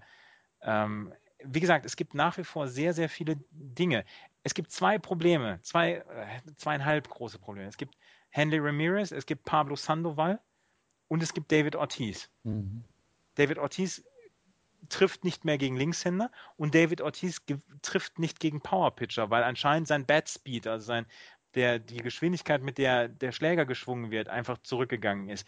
Er hat erst vier Hits gegen Pitcher gehabt, die als Power-Pitcher gelten, also als äh, Pitcher, die äh, mit 95 Meilen pro Stunde werfen. Und da hat er erst vier Hits ähm, gehabt. Und das sind die Probleme, die die Red Sox im Moment haben. Dazu natürlich ein, ein miserables Starting-Pitching dazu natürlich dann ein, ein Relief-Pitching, was, äh, was das nicht wert ist. Aber wenn sie, wenn sie Offensivzahlen auflegen würden wie die ähm, Toronto Blue Jays, dann würden wir darüber sprechen, okay, wann kriegen wir Cole Hamels, wann kriegen wir noch ähm, Unterstützung, vielleicht sogar mit, mit Jonathan Peppelbond für, fürs Bullpen. Da würden wir drüber reden, aber diese Sachen funktionieren im Moment nicht und deswegen muss man sich an diesen kleinen Dingen festhalten und deswegen muss man sich an Dingen festhalten. Um die Red Sox ist es nicht so schlecht bestellt wie 2012 aber ähm, eigentlich müssten sie jemanden suchen, der ihnen Henley Ramirez abnimmt. Und ich mhm. glaube, es gibt im Moment niemanden, der ihnen Henley Ramirez abnimmt. Auch, auch warum, wenn sollte, warum sollte das auch jemand machen? Er ist, auf, er ist halt nur in der DH-Position wirklich gefährlich. Auf Shortstop ist er zu fehleranfällig und im Left Field bzw. im Outfield kannst du ihn überhaupt nicht einsetzen. Mhm. Das ist der große Fehler, den die Red Sox gemacht haben. Sie haben jemanden wie Henry Ramirez und jemanden wie Pablo, Pablo Sandoval, Sandoval ja. große Verträge gegeben äh, vor der Saison und äh, haben sich damit wieder für die nächsten Jahre committed. Und jetzt wird es schwierig sein, äh, für diese Jungs Abnehmer zu finden. Wobei ich bei Pablo Sandoval im Moment noch so ein bisschen die Hoffnung habe, dass das äh, sich wieder ähm, einkriegt oder dass er sich wieder einkriegt. Für Henry Ramirez habe ich wenig Hoffnung. Ich habe ehrlich gesagt für beide relativ wenig Hoffnung. Ich habe bei jedem Ball, der auf 3B geht, habe ich Schiss, dass wieder irgendeine Scheiße passiert. Ja. Und dann, äh, und dann äh, macht Pablo Sandoval während eines Spiels geht er aufs Klo. Und ich meine, er hat genau das gemacht, was wir alle machen. Er nimmt das Handy mit aufs Klo. Er hätte vielleicht nicht ähm, von einem Model zwei Fotos liken sollen. Das vielleicht, vielleicht eventuell. Hm. Auf Instagram. Ja, aber andererseits, wenn, wenn das Team funktioniert, ist es eine Sache, über die kein Mensch spricht. So spricht natürlich. Ja, an. natürlich. Erinnere dich an 2004. Da waren halt solche Sachen von, von Manny Ramirez an der Tagesordnung. Mhm. Und es war alles in Ordnung. In Ordnung. Nee, nee. Ne? Weil er halt, aber natürlich, Manny Ramirez war halt auch ein Clown. Ja, und Pablo Sandoval hat dazu dann noch diese Arrows. Dazu genau, genau. Trifft er, trifft er nicht so wirklich richtig gut. Er hat die letzten acht Spieler da gut getroffen, aber davor hat er einfach nicht getroffen. Die Leistung stimmt halt nicht mit dem überein. Und dann ist er übergewichtig zum Springtraining gekommen. Also es sind und so er hat seitdem Sachen. auch nicht abgenommen. Nee, hat er nicht. Ja, wir müssen da durch. Da müssen wir durch. Und es gibt trotzdem, wie gesagt, nach wie vor gibt es für mich noch genügend Sachen, die mir Spaß machen an den Red Sox, sodass ich das auch immer wieder gucke. Tja. Ja, ich gucke es ja auch. Mhm. Was willst du machen? Ja. Also ich meine, du guckst HSV, ich gucke FC. Wir sind, ja, wir, ja. sind, wir sind dran gewohnt. Das ist so. Aber wir hatten 2013 die Meisterschaft und die nimmt uns niemand. Das stimmt, das stimmt. Wie heißen die drei Kinder von Manny Ramirez? Manny, Manny und Manny. super geil. super, super geil. Ja. Ah, und wie, wie hieß äh, der, der Typ äh, mit, dem, mit dem coolen Namen von, von den, vom Draft? Ah, hab ich schon wieder vergessen. Böll, Böll, der Dritte. Hervorragend. Ja, Andreas, gut in der Zeit liegen wir heute. Ja.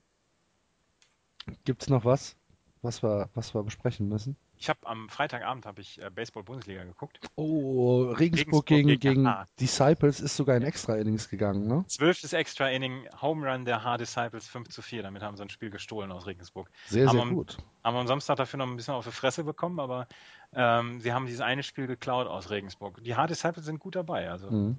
fällt mir gut. Ähm, ich muss da jetzt auch unbedingt mal hin die nächste Zeit und ich werde den, den München Caribs auch einen Besuch abstatten, abstatten in den nächsten Wochen. Da musst du dich aber, glaube ich, ein bisschen beeilen, ne? Ja, aber die so, so lang spielen die nicht mehr, oder? Ja, aber die Caribs haben jetzt im Juli haben so ein paar Heimspiele. Ah, okay. Ja, mach das, das mal. Viertelstunde Fahrradweg für mich. Okay. Im Juli auch das All-Star-Game in Deutschland, in Mannheim, am 12.07. Wenn ihr nichts vorhabt an dem Sonntag, kommt dahin. Ich versuche auch irgendwie da zu sein. Mal ja. gucken. Ja, gut. Dann ist es das für diese Woche, oder? Nächste, nächste Woche gibt es in Magdeburg bei den Purpicks den dritten Magdeburger Baseball Charity Cup. Okay. 27. und 28. Juni jeweils von 11 bis 17 Uhr. Geht dahin, wenn ihr in Jawohl. Magdeburg wohnt. Jawohl. Macht das. Dann war's das für diese Woche. Andreas, dir vielen Dank. Sehr gerne. Wir hören uns nächste Woche wieder. Macht's gut. Tschüss. Tschüss.